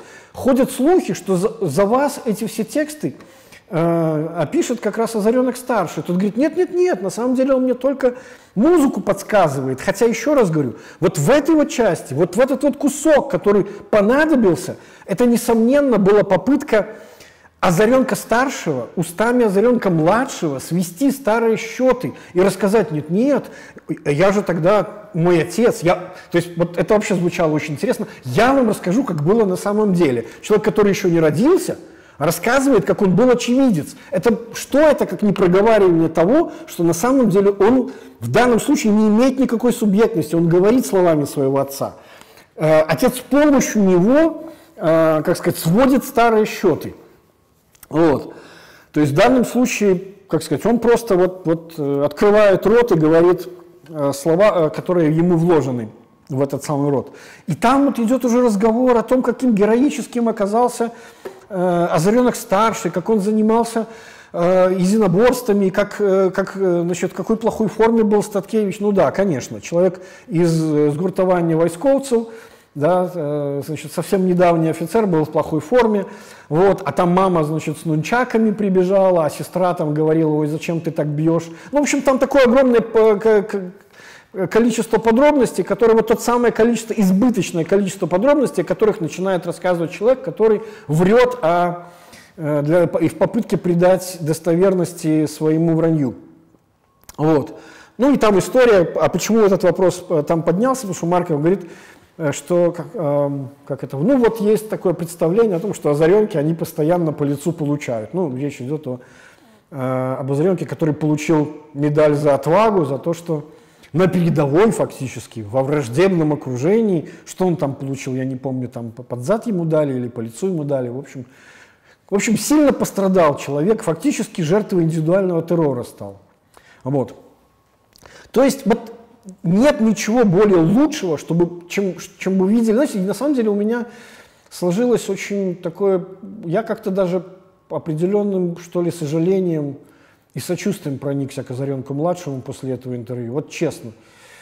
То есть это вот те самые отношения отца и сына, которые, которые, наверное, самые худшие могут быть отношения у отца и у детей. Когда вместо того, чтобы отпустить своего ребенка, взрослеть и пытаться найти, что ему нужно, когда ты с помощью него, через него сводишь счеты со своим прошлым и пытаешься реализоваться закрыть те гештальты, которые у тебя не были закрыты, и реализоваться в том, чем ты не реализовался когда-то. Вот этот вот, э, это видно и в самом Лукашенко школе, это видно и в Озаренке старшем, чем, через Озаренка младшего и так далее, и так далее. Ну и самое главное, еще раз говорю, это особая антропология. Это представление о том, что вот это вот передается по наследству, что э, ген победителя передается по наследству. Кстати, вспомните же, что вот этот же самый эссенциализм, он очень характерен для архаического мышления в современной России. Помните, как э, какие-то были, много очень смеялись над тем, что существует какая-то отдельная лишняя, дополнительная хромосома у русских, хромосома духовности там, или патриотизма. Ну, в общем, все потом, естественно, поржали над этим, потому что лишняя хромосома в наборе – это как раз э, э, признак генетического заболевания синдрома Дауна. Вот. Ну, в общем, как получилось, так получилось. То есть они иногда сами э, своей, в своем раже духовности э, сами себя, в общем, и, и высекают. Вот. Но еще раз говорю, что вот это, это на самом деле один из очень важных показателей. То есть э, представление о том, что все телесное, все заключено по наследству, в крови, в сущности какой-то, которая то ли в плазме передается, то ли еще каким-то образом, то ли через рукопожатие. Помните этот заряд э, энергии и бодрости? Или как э, рэпер Серега зачем-то вдруг решил, что нужно лично ему получить этот заряд энергии и бодрости, проверить крепкость рукопожатия Лукашенко. Вот. Ох, Господи, там это как раз тот самый случай, когда я, я, мне сложно судить, зачем он это сделал. Там после этого он вообще пошел во все тяжкие, начал рассказывать о том, как он в 45 своих лет помудрел, наконец понял, что Сталин гуманист, посоветовал читать э, Старикова, э, Хазина, еще каких-то фриков совершенных. В общем, стало понятно, что человек слегка сошел с ума, в общем, э, Ксензы охмурили Козлевича, в общем, там. Э, Стариков, Хазин, это же все, как это, это же все идеология о том, как, как какие, э, значит, русские классные, да, как там это, такую духовность должны показать, как в 45-м под Сталинградом, тыр-пыр, 8 дыр, и нечего на меня смотреть. В данном случае я цитирую Пелевина, поколение П. Вот, персонаж, который великолепно сыграл в фильме э, Тахтаров, один из как раз великолепных, ну, действительно, это один из моих любимых эпизодов. Вот. Э, так вот, это представление о том, что есть что-то, прямо такой физический носитель, который вот, через который вот это все передается. А, в качестве совсем уже важного такого, то есть это, еще раз говорю, я понимаю, что это для многих э, звучит довольно странно, но поверьте, еще раз, вот смотрите, э, что здесь принципиально важно? Важно же здесь не то, верите ли вы в существование там, Бога или дьявола. Даже не совсем важно, верят ли те, э, кто выполняет это ритуалы. Фокус заключается в том, что они, как сказать, они достаточно суеверны для того, чтобы, как им кажется, заполучить поддержку вот этих самых высших сил, неважно какого уровня, а именно, я бы сказал, конкретно Э, в данном случае речь идет именно о совершенно древних магических языческих практик, попытки подчинить себе э, высшие силы. Вот мне задавали вопрос, э, есть ли какая-то разница, кстати, в догонку к, к предыдущему стриму, почему я противопоставляю христианство и язычество? Ведь кажется, что и там же тоже молитва, это попытка э, тех же самых контрактуальных отношений. Нет, ребята, это совершенно противоположные вещи. И как раз-таки напротив, контрактуа... представление о молитве как контрактуальных отношениях с Богом, это как раз-таки э, одна из ересей, для которых существует много определений, но одна из них мне очень нравится. В современном э, православии есть такой термин, который называется обрядоверие. Это когда человек считает себя православным, потому что он два раза ходит в храм на Пасху и в... Э, и на Рождество. Ну и, соответственно, участвует в, в ритуалах, как это, значит, э, освещение воды, которая потом должна ему помогать от сглаза, ну и дальше, дальше, дальше пошли масса-масса аб абсолютно языческих предрассудков. То бишь э, серьезной христианизации там по-прежнему не произошло. Так вот, принципиальная разница, еще раз. Э, магические практики, они отличаются тем, что идет попытка навязать свою волю либо договориться, то бишь, иными словами, поставить такие условия, чтобы эти могущественные силы служили тебе. В конечном счете, почему я говорю, что это отношение с дьяволом? Ну, вот смотрите, э, если брать даже в, в народной культуре, да, в традиционной, э, представь, есть, кстати, такая прекрасная книжка «История отношений человека с дьяволом», которая прослеживает многочисленные э, всякие от средневековой культуры и позднее а, представления. Кстати, есть и вполне бытовые представления об отношении с дьяволом. Вот, в частности, а, значит, украинский миф, а, который для России создавал Николай Васильевич Гоголь через Диканьку, Миргород, Старгород, Сорочинскую ярмарку и так далее. Вспомните, там есть такой, там обязательно присутствует черт, такой очень милый, бытовой такой вот черт, да, такой Э, как, как некое домашнее животное, но которым предположительно, помните, Вакула на нем даже ездил, да, то есть вот он как бы есть представление о том, что можно так составить договор с ним, что вот он будет делать для тебя важные вещи. Ну, как мы знаем, э, потому дьявол обманщик, что в конечном счете э, те, кто становится на путь попытки, как сказать, вот таких самых контрактуальных отношений, в конечном счете становится их жертвой. Откуда и метафора «Остановить мгновение ты прекрасно», когда доктор Фауст произносит их, стоя на краю э, э, э, ямы с трупами чумными, которые потом будут засыпаны известью, то бишь для того, чтобы даже э, следов тел не осталось. Э, то бишь это полная противоположность христианскому погребению.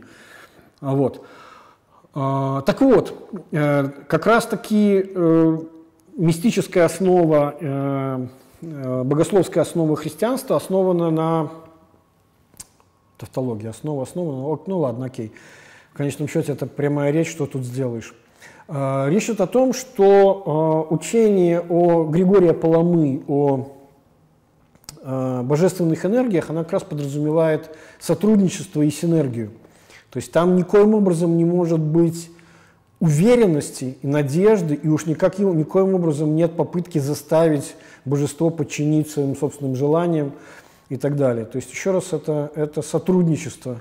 Вот. И более того, это не, в отличие, скажем, от восточных культов, это не растворение в божестве, да, это, э, как сказать, личное общение с Богом, то есть там совсем другой идеал. Ну, конечно, в конечном счете, вот я почему говорю, что это важно, это метафора, еще раз говорю, здесь важно не то, верим ли мы в то, что это существует. Важно в том, что они в это верят и готовы этим ритуалам э, поклоняться. И то, что эти миропредставления очень древние на самом деле, э, и как вот множество совершенно разрозненных вещей указывается, э, укладывается в одну и ту же картину, э, несколько месяцев назад э, значит, я со своей дамой сердца посмотрел специально фильм вы будете смеяться, но это действительно было чрезвычайно интересно. Фильм, который в западном прокате назывался «Код, Кай, э, Код э, Каина», а, и который в нашем прокате был как назывался э, «Мы братья». Абсолютно заказной фильм, там малобюджетный, снятый бывшим каскадером, ну, короче, где переосмысливались события площади 10 года. Фильм, если мне не изменяет память, в 2016 году вышел на экраны. Так вот, а, вот этот самый эссенциализм, вот это представление о предопределении, о том, что есть люди изначально хороши, изначально плохие, и что есть некий носитель, а, материальный носитель, чуть ли не ген а, вот злодеев, а и есть люди, которые находятся на противоположной стороне. Вот я на самом деле не знаю, я бы рекомендовал в качестве хотя бы прикола посмотреть этот фильм, потому что он раскрывает картину мира людей, для которых этот фильм сделан. Ну, то бишь, грубо говоря, понятно, что там были э, консультанты специальные из спецслужб, и опять же, в общем, как они себе картину мира представляют, так они это все и нарисовали. Так вот, там есть представление о том, что есть очень древние, чуть ли не там гностическая секта каинитов, кстати, была такая на самом деле, но в данном случае речь не о ней идет, вот, о том, что есть некий код Каина, а, носители которого являются вот те самые люди, которые выступают против а, общественного порядка, которые там, значит, э, бунтуют против, ну, короче, носители хаоса э, против космоса. Вот. Я уже многократно говорил о том, что на самом деле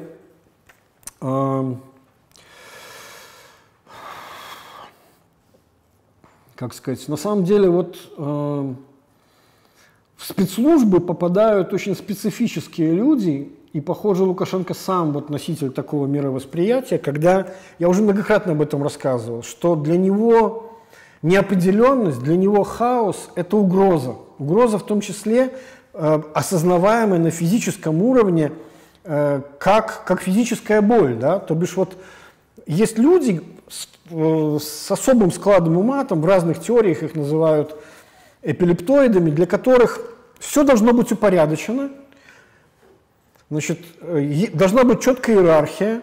Вот это самое представление о, э, как сказать, э, белорусский порядок, немецкий порядок, там, который формировался веками и так далее, и так далее. Ну и, соответственно, эм,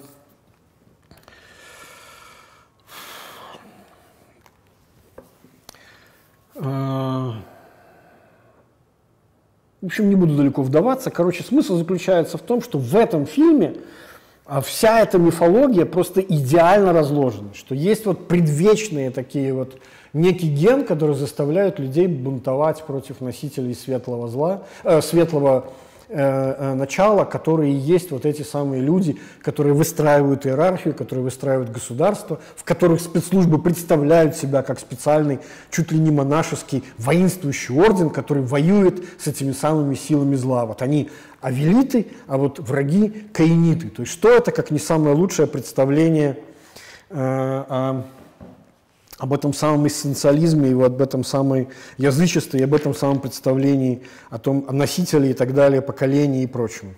Вот.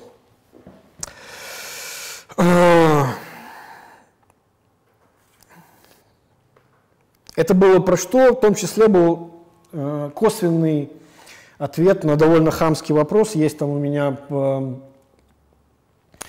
в телеграм-канале. Я, кстати, э, заметил, что действительно был период после предыдущего, после последнего стрима, когда, я не знаю, это, наверное, какой-то как это, степень признания, что ли, когда набежало огромное количество просто, просто ботов, такое ощущение, как бы, раньше я бы сказал ольгинских, но похоже, что это какие-то наши собственные работают, хотя, несомненно, как я уже заметил, и сам коллективный разум, кстати говоря, телеграм-канала довольно быстро уже научился вычислять такого рода провокаторов, которые постоянно привносят какую-то повестку о том, что значит, какие-то прорусские вещи, да, и при этом это разные люди, один приходит, Уходит обиженный, появляется другой, работает по тем же самым методичкам. В общем, это все уже давно люди научились вычислять. Но там есть еще один, очевидно, наш, хотя черт его знает, мне кажется, по... человек настолько не способен слушать чужое мнение и настолько разговаривать штампами, ну, то есть как только вы слышите там, значит, навешивание ярлыков в стиле там Поздняка, что это все агенты Москвы, значит, что там какие-то там леваки там и прочее, прочее. Человек мыслит абсолютно э, ярлыками. Вот он мне задал вопрос, значит, а как же я вот, мол, почему я не учитываю э, особенности психологии Лукашенко, так как это делает Щегельский, а, мол, мой метод анализа его это так, как мне хочется. Ну, то есть, слушайте, любой, кто давным-давно меня слушает, знает, что как раз-таки в отличие от Щегельского, который никогда лично не знаком был с Лукашенко, и тем не менее почему-то посчитал, что он вправе э, ставить ему какой-то диагноз, хотя, как мы знаем, э, во всех психиатрических ассоциациях, начиная с американских, э, дистанционная постановка диагноза напрямую запрещена любым психиатром. Вот то как раз-таки в отличие от Щегельского, уж я-то знаю, я был знаком с Лукашенко, я более-менее представляю себе о том, каков его психотип, и его характер и относительно, соответственно, ключевым методом в том числе, э, и в том числе сегодня и была э, э, попытка анализа, связанная с тем, как он себе представляет картину мира, почему именно такой, такие у него защитные механизмы и так далее, и так далее. Вот. Ну, заодно я ответила свое мнение Щегельскому. Вот хоть и не до конца не так, как вы этого хотели. Так, ну и, наконец, очень важный был вопрос, большущий вопрос, все, все меня просили, про, по, а, буквально с десяток я их встретил, это по поводу статьи э, Лукашенко. А нет, давайте, прежде чем перейти, господи, какой Лукашенко, Путин, я уже совсем уже устаю. Э, Все-таки тут жара страшная, и да, немножко, с, э, немножко ослабляет когнитивные способности, ей-богу, даже, даже мне это чувствуется. Так вот, еще одна есть очень важная вещь. Вот помимо этого эссенциализма, помимо представления о том, что есть вот моя природа повелевать, а ваша природа подчиняться, помните вот это представление о том, как это э, звучало, да, что подножный корм сбунтовался – или как там ресурсная база, что-то такое вот это вот было. Как это так, они вдруг сами решили решать э, свою судьбу, не слушать нас, которые лучше всего этого знают. Хотя там довольно странный э, антропологический материал, э, который считает, что они вот близки к этой власти, имеют право решать за других, включая саму Качанову, которая как раз и возмущалась этим, этим мнением, а чего это вдруг вы сами мы же, мы, же, мы же вам хотим добра и так далее, и так далее.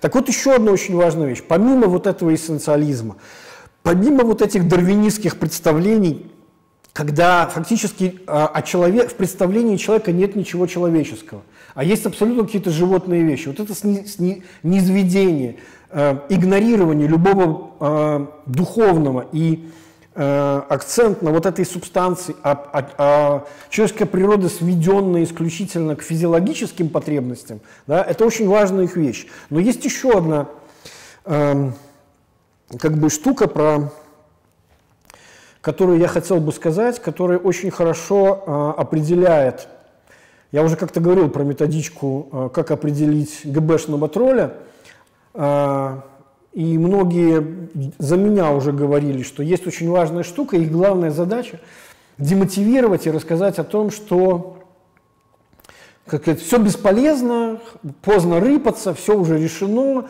ребята, вы уже проиграли. Ну, в общем, есть такая классическая э, ГБшная разводка, суть которой заключается в том, что как, когда вам говорят, что все уже решено, все поздно, вы уже проиграли, поезд ушел, когда вы это слышите – это означает, что именно тогда э, от нас все и зависит на самом деле. Именно тогда они себя чувствуют в максимальной э, небезопасности, именно тогда от наших минимальных. То есть это вот та самая точка бифуркации, когда э, не нужно складывать руки. Так вот, мало того, что они демотивируют обязательно, о том, что все пропало, все закончилось там и прочее, прочее, прочее. Э, Еще очень важная штука – это их представление, как я уже сказал, вытекает из их антропологии. Очень специфическая эта антропология. В отличие от христианства, которое все-таки предполагает, что человек есть э, э, образ и подобие божественного, они, у их представления как раз там, э, как, как же это выразиться, э, Понимаете, в чем дело? А, спецслужбы, которые существуют очень давно, и, кстати, в учебнике для э, тайных э, спецслужб для ГБ, они ведут свою историю, кстати, еще от Великого княжества Литовского. То бишь они себя считают вот тем самым существующим долго воинствующим монашеским орденом, который сражается с э, вселенским злом, вот этими самыми каинитами, они вот такие вот авелиты. Так вот, в силу того, что, э, как сказать, как они говорят, насилие, зачем вы пытаете людей, зачем вы там, значит, их мучаете и так далее? Ну, насилие работает. Да? Э, то есть они имеют дело, они видят людей, в, те, в том самом сломанном их состоянии. Я на самом деле как раз-таки эм, эм, считаю, что вот этот вот дискурс героев, которые не были сломлены под пытками, он чрезвычайно опасен и, и потому что задает совершенно неверную планку. Как говорил Фазиль Искандер, по-моему, я эту фразу услышал от Быкова во время его лекций, э, Значит, если кого-то не сломали, значит, плохо ломали. Он говорил как раз про э, пытки 30-х годов э, и репрессий. Я думаю, что в конечном счете э, наш режим эволюционирует в эту сторону. То бишь, э, вот эта вот тотальная зачистка всего, что движется, включая, как я уже сказал, э, э, фактически э, статьи уже начинают даваться за, за гражданскую позицию, за мысли преступления фактически, а не за какие-то действия. Да?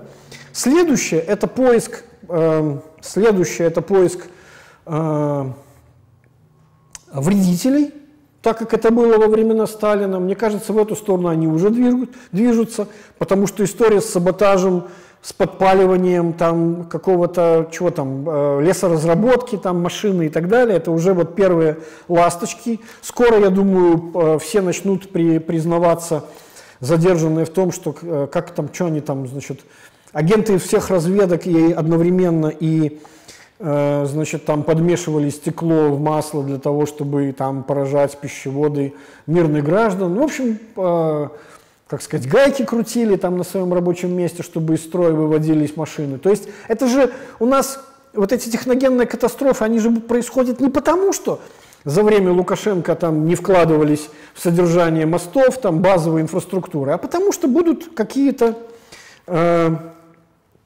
значит, э, потому что есть вредители и враги. Вот.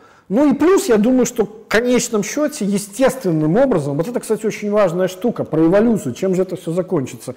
Я уже видел, как интернет посмеялся над, над э, аналитикой э, Артема Шрайбана э, в духе, когда же это все закончится, да, задали ему вопрос эти репрессии, он сказал, это закончится тогда, когда либо всех пересажают, либо когда дадут приказ на то, что это остановится. Я видел в Твиттере комментарий, какой великолепный глубина аналитики, это закончится, по сути, это закончится тогда, когда это закончится. А, ну, в общем, да, действительно, это такая тавтологическая банальность. Вот. А, так вот, я попытаюсь ответить на вопрос, когда это закончится. Я уже говорил в прошлом стриме, что я ожидал некоторой субъектности от ближних круга его. Вероятнее всего, Витя как раз эту субъектность проявил и из-за этого попал в немилость. Так вот, а, Значит, совершенно, я, кстати, согласен, не моя эта мысль, просто и моя в том числе, но Морозов ее даже, пожалуй, сформулировал лучше, чем я. Он в последней своей вот этой статье, которая на медиа IQ, он говорит о том, что тот уровень э, насилия и репрессий, он запределен, находится гораздо выше уровня психологического комфорта для э, элиты, ну, хотя это слово не очень... В общем, для ближнего круга, для чиновников, которые окружают Лукашенко. Долго в таком состоянии находиться нельзя. Так вот, как, как развиваются эти, эти э, какова, то есть просто используем метод исторических аналогий. Рано или поздно этот уроборос начинает есть себя. Почему все так говорят про э, красный террор именно про 1937 год? Хотя мы знаем, что красный террор начал, начался раньше, это еще и гражданская война, тогда погибших было гораздо больше. Вот чем 1937 год. Почему? Потому что 1937 год, а, добрался до интеллигенции, она, в общем-то, и была тем, кто э, обладал голосом, который больше всех кричал и писал об этом. Но самое главное, это то, что он наконец добрался до тех, кто эти репрессии начинал. То есть эта змея начала лечь, э, есть свой собственный хвост. И мы же помним, как, э, как э, Ягода, Ежов, Абакумов – просили, чтобы их расстреляли быстрее, как они все оказывались врагами народа. Да? А, этого пока еще не произошло. Многие говорят, смотрите, как он там силовиков отодвинул там куда-то, там Караева на, на э, председателю облсполкома. Нет, это совершенно другая история. Это не опала. Это, это, это скорее он с глаз убирает это тоже очень психологическое простое объяснение. Он с глаз убирает людей, которые были свидетелями Эм, как бы это точнее выразиться, его в не самом героическом состоянии. Э, и поэтому они для него, находясь перед его глазами, являются напоминанием о том, как было инсекьюрно самому Лукашенко в эти самые дни. А то, что ему было, э, он в этом состоянии находился, этому есть огромное количество свидетельств, в том числе из него самого.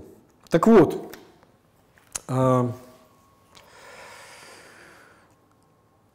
самая важная вещь, по которой можно вычислить нарратив э, ГБ, именно в силу того, что они общаются с и видят людей в самом вот этом вот раздавленном состоянии. Больше того, они испытывают, похоже, особое наслаждение для того, чтобы э, любого человека в это, в это состояние не извести, когда, э, ну, кстати говоря, там был еще вопрос, почему я дал ссылочку на статью о стыде вместо совести. Это как раз про то, что производство вот этих признательных показаний э, при, меня пристыдили, вот эта вот архаика, которая пошла еще со времен э, Рамзана Кадырова, с меня сняли штаны, и я все понял. Да, то есть вот этот вот стыд – это родоплеменная вещь. Э, совесть эта штука уже не племенных религий, это, это, э, это по определению христианская штука, э, соборная вещь.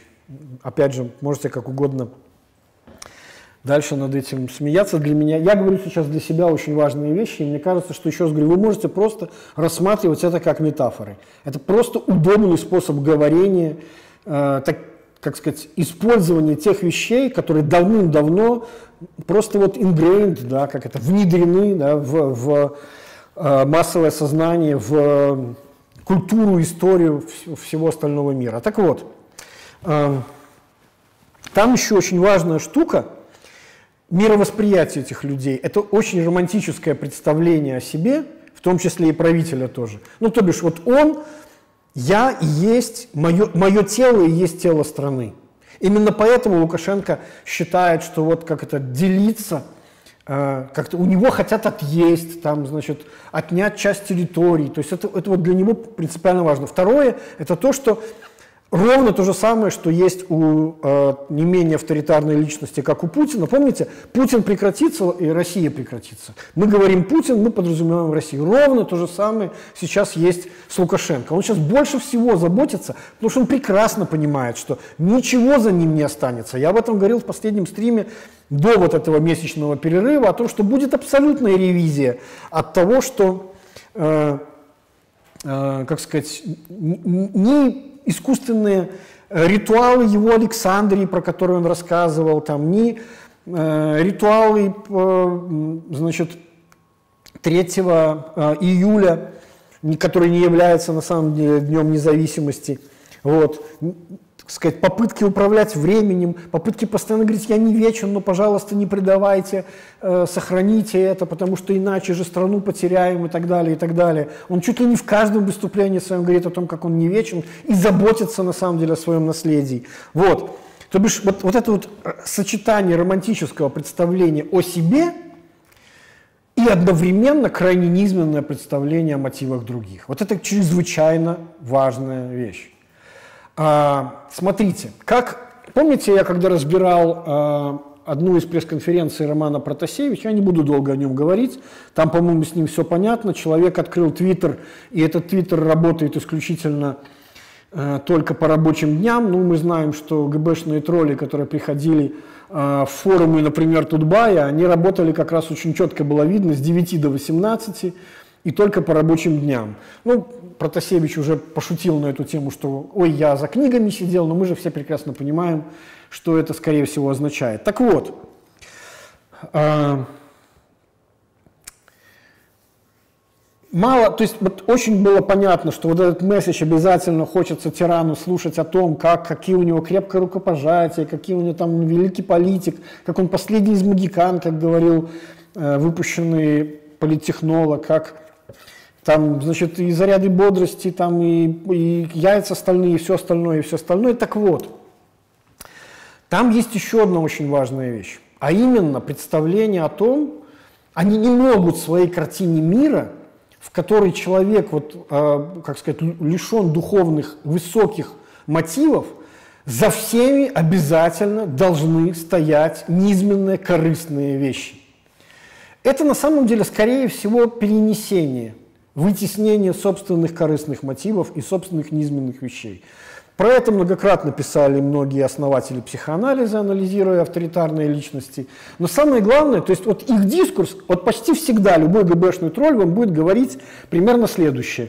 Нет, ну что вы думаете? Нет, как, как бы смотрите, мы же на самом деле делаем ровно то же самое, что и американцы. Неужели вы думаете, что там есть демократия? Да нет же, там просто они это делают более аккуратно. Мы делаем ровно то же самое, только мы это делаем открыто, а они же там все покупают, там сплошное насилие, там так так далее, и так далее. Вот эта попытка, мы как они, точнее, все такие же негодяи, как мы.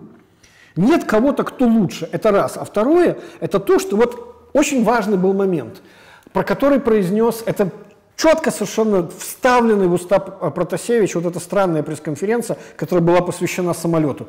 Я выписывал себе, но я не буду сейчас искать, у нас не так много времени, я по памяти процитирую. Там речь была следующая.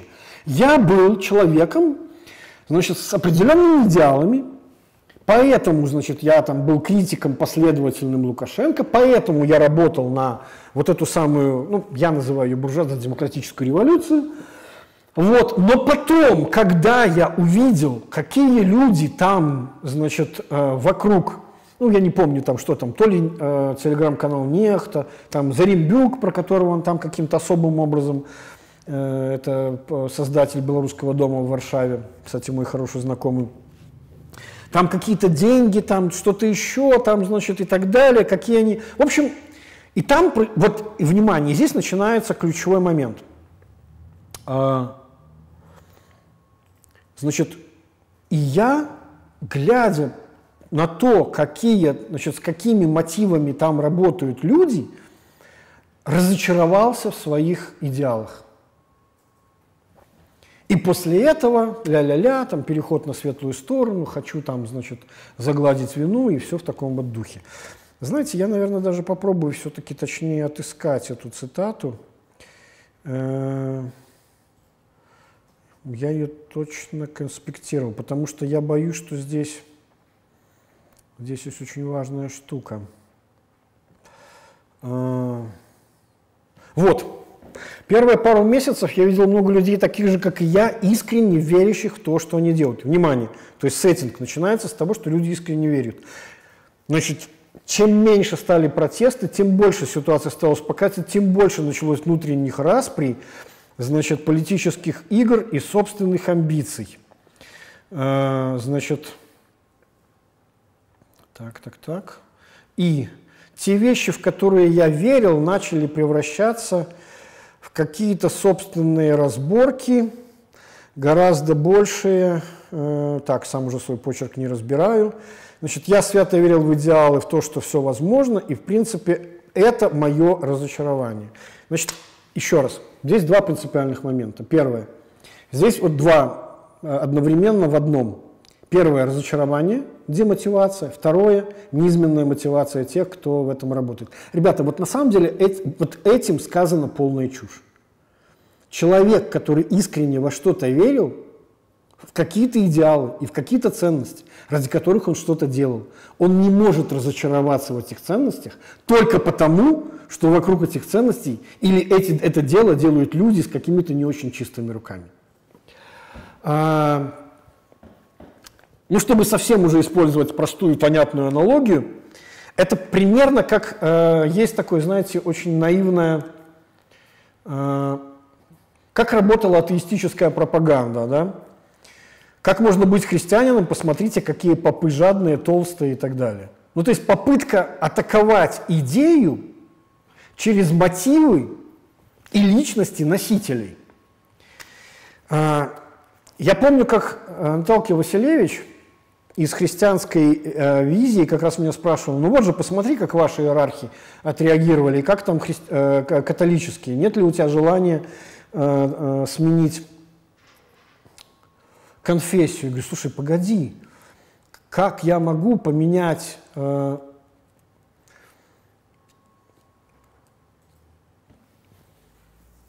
ну, как сказать, представление о, о том, что гораздо длиннее, чем несколько веков, из-за событий отдельных людей длиной в несколько дней. Вот то, что пытается нам сказать э, Роман Протасевич. Значит, вот, вот эти две вещи, которые работают абсолютно четко. То есть представление об очень низменной антропологии, о том, что нет никакого, ничего выше, кроме телесных потребностей, сознательное для этого, для того, чтобы в этом убедиться, низведение людей вот в это состояние животного, и как важно на самом деле э, э, даже, даже, извините, даже э, в самых жутких, жуткие моменты оставаться человеком. Вот об этом, кстати, что не все сводится к физиологическим потребностям, да, о том, что есть внутренняя свобода, которая наполняет вас жизненным смыслом, об этом многократно писалось, начиная от э, Из того же Солженицына, когда он описывал архипелаг ГУЛАГ, когда он описывал э, пытки э, ГБшные, он говорил, что э, легче всего это переносили люди, кстати, верующие. Оттуда, кстати, очень известная история э, диалога с, со священником, который впоследствии был репрессирован. Э, чекист спрашивает у него после пыток, говорит, ну что, и где же твой Бог? Что он... Э, что же он ни, ни, никак не вмешается? Что он, почему он ничего со мной не может сделать? На что последовал великолепный ответ, он с тобой уже все сделал. Вот. А, ну и, наконец, книги Франкла. Я могу посоветовать как раз непосредственно книгу, которая называется «Сказать жизни да», «Психолог в концлагере», там очень хорошо про это написано. Очень многие люди спрашивают, что делать и как жить в ситуации, когда действительно... То есть то, что мы наблюдаем, это красный террор. Почему у этого красного террора не получится так же, как у советского террора? По той простой причине, что у этого красного террора нет, э, у него нет идеологии. Все-таки э, у коммунистов было представление, да, это было квазирелигиозное, возможно, вполне это можно было даже описать как гностический такой э, культ там много всего было э, э, древнего, начиная от повторения пергамского алтаря в виде мавзолея Ленина, в виде идеи воскрешения через э, институт мозга Ленина, который потом стал институтом мозга и так далее, и так далее. Все эти идеи штурма неба там, и далее. То есть там была довольно сильная мистическая составляющая, там был э, попытка создать новый мир, он действительно удался, эта новая социальность была создана. Оказалось, что это классная новая реальность для того, чтобы действительно штурмовать небо, совершать невероятное, надрываться ради каких-то подвигов, но при этом абсолютно некомфортное э, и бесчеловечный образ жизни в, целом для, для своих собственных людей. Ну и в целом это, эта картина э, вот этой вот э, постоянно этой авторитарной это подстегивание, она довольно быстро распалась, когда потребовался свободный человек, который не способен к инновациям. Он может дать там э, чугуна и стали на душу населения или там победить в войне, но победить в интеллектуальном соперничестве он не может. Это, это собственно, послужило э, разрушением. Так вот, э, не получится поддержки, во-первых, раз. Во-вторых, это и так уже запредельный уровень дискомфортно даже для самых ближнего его круга. И в-третьих, как я уже сказал, закончатся эти репрессии тогда, когда они доберутся до своих. Э, это не сразу получилось в Советском Союзе, но э, вторичная волна репрессий, когда уже после войны, когда Сталин снова вернулся, вот в этот, когда всем уже казалось, что он успокоится, но он снова начал искать врагов, снова пошли вредители врачи, снова пошли шпионы и так далее. И тогда, как мы понимаем, его убрали просто свои же сами. Потому что они, эти самые репрессии, дотянулись до них самих. То есть, грубо говоря, вот, ребята, если вы думаете, что вы такие классные исполнители, что там вашими руками это все делается, и вы те самые пастухи, а вот это вот кругом стада, а вы там принадлежите ордену авелитов, и вы избраны, можете быть уверены, что через очень короткий исторический срок вы окажете ровно так же и точно так же э, в собственном там блевотине, я не знаю, там в чем угодно, испражнениях вы будете просить о пощаде и пытаться говорить так же, как они, там, дайте мне встречу со, со, со Сталиным, там, это какая-то ошибка, я же так предан делу революции. Ну, такова логика на самом деле. Так вот, теперь я перехожу к еще одной важной вещи по поводу того, что же такое была эта статья Путина по поводу, собственно, обещанная лекция – а, что же такое была статья Путина? Что-то сейчас я... А, как она называется? Так, это можно уже закрывать. Об историческом единстве русских и украинцев. 12 июля 2021 года, опубликовано на сайте Кремлин.ру. Я, кстати, с удивлением для себя обнаружил, что в то время как масса сервисов и новостных агентств, Лента.ру, ТАСС.ру, там, Яндекс и так далее, попросту заблокированы территории Украины, а вот Кремлин.ру почему-то нормально открывается. Ну, может быть, в этом есть какой-то важный дипломатический смысл. Кстати, там есть не только эта статья, но еще есть ответы на вопросы на этой статье, где Путин еще раз пытается, видимо, что-то не договорил, объяснить, что нет-нет. И именно там из этой статьи э, знаменитая вот эта стата, которая у нас разошлась по белорусским СМИ, где он говорит, что вот мы говорим союзное государство, на самом деле это никакое не государство, это такая странная интеграция, которая гораздо ниже, чем Европейский Союз, где сохраняется суверенитет, потому что там нет важных атрибутов. Ну, и он, на самом деле он здесь прав, действительно, союзное государство это просто э, способ говорения.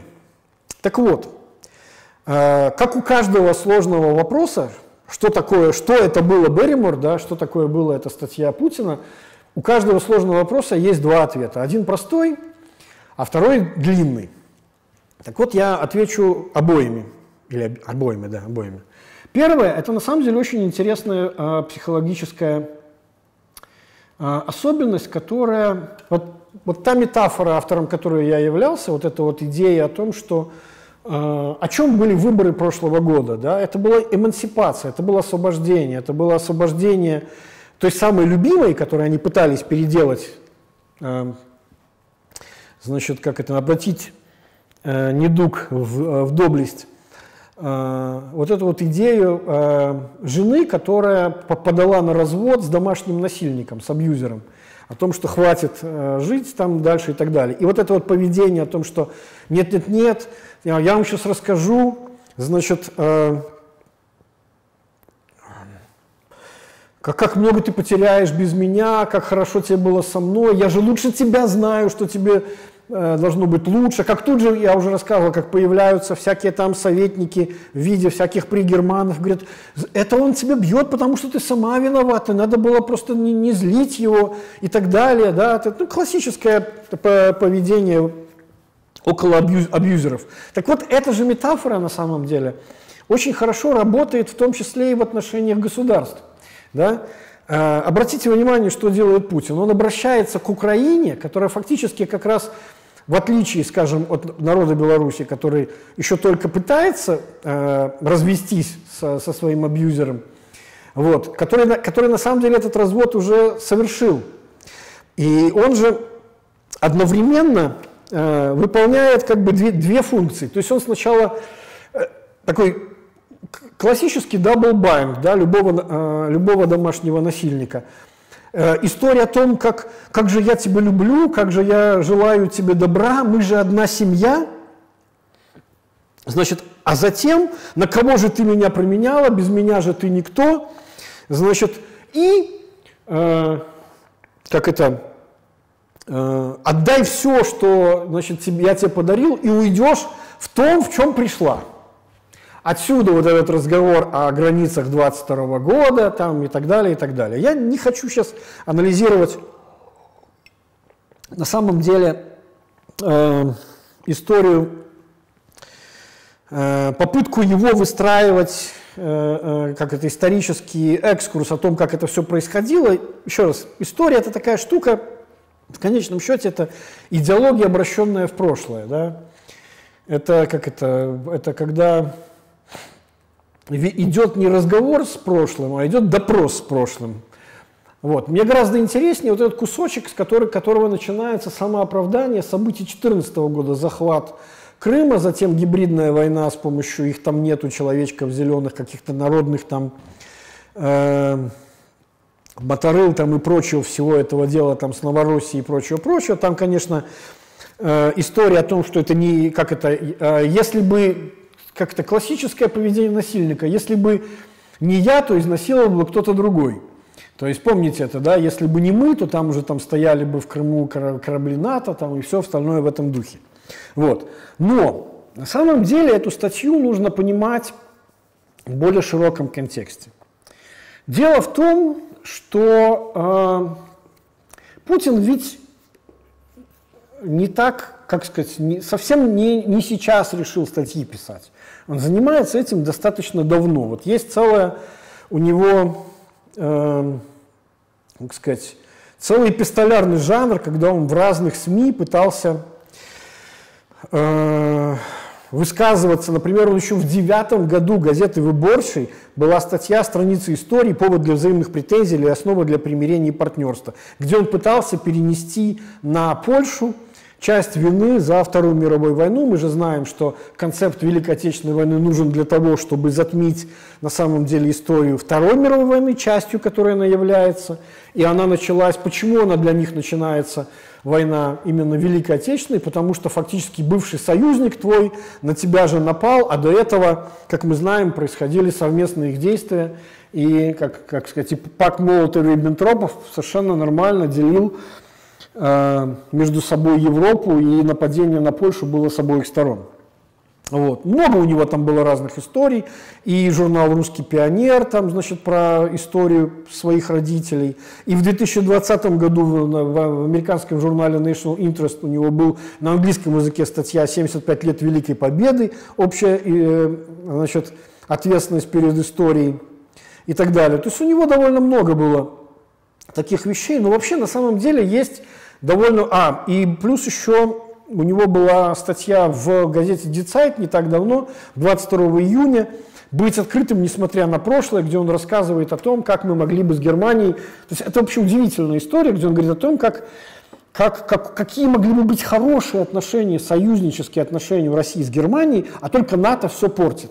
Ну, это такие старые геополитические представления о том, что вот Хартленд можно контролировать двум этим странам, и, как сказать, тогда вы будете доминировать над всей Евразией, и вообще Вторая мировая, точнее Великая Отечественная, это глубочайшая ошибка, а можно было бы вот этот вот пакт э, продолжать и дальше, и дальше. Ну, это такой, э, как сказать, понятно, что эти, эти мысли звучат довольно дико, поэтому приходится говорить о том, что нет-нет, мы не фашисты, мы там вводим ответственность за оправдание и так далее, и так далее. И чуть ли не поляки виноваты и прочее, прочее. Так вот, я про что хочу сказать. Да?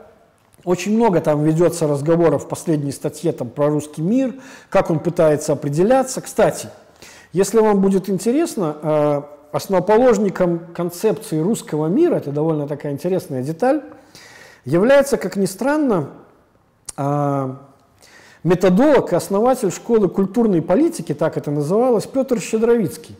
В своей статье, которая была опубликована в независимой газете 11 февраля 2000 года под названием «Русский мир. Возможные цели самоопределения».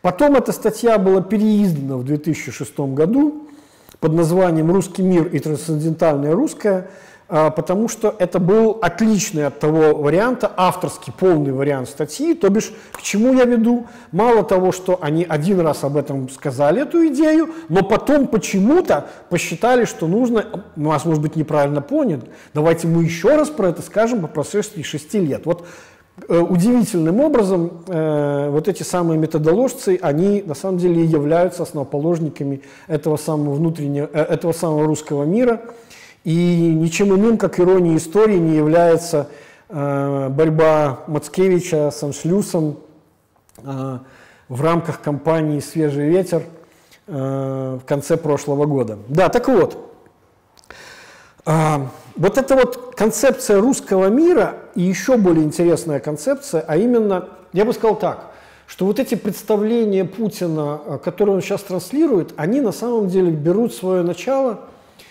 Наверное, я бы сказал так, наверное, с крымской речи, когда он, э, значит, вот во время 18 марта 2014 года в обращении обоим палатам, обеим палатам, значит, ихнего там парламента, федерального собрания, выступил в Георгиевском зале Кремля, значит, по поводу предложения э, принятия в состав э, Крым. И вот там появляется, помимо русского мира, еще один очень интересный концепт, а именно концепт русских как разделенная нация. Вообще эта речь э, крымская чрезвычайно интересная. Э, оттуда идет генезис множественных этих понятий. Так вот, я к чему сейчас веду. Смотрите, э, зачем вообще понадобился, понадобилась вся эта история с, с разделенной нацией, с русским миром, с там попыткой захватить э, Новороссию, там, мы же помним, был целый проект от э, Приднестровья до, э, то есть все побережье Черного моря, значит, включая там Мариуполь, который удалось отстоять, Одессу, которую удалось отстоять. В общем, не получилось на самом деле. Вот этой самой Новороссии потерпела она крах. Так вот, э, значит, в 2015 году, осенью 2015 года в Минск приезжал Андрей Пятковский.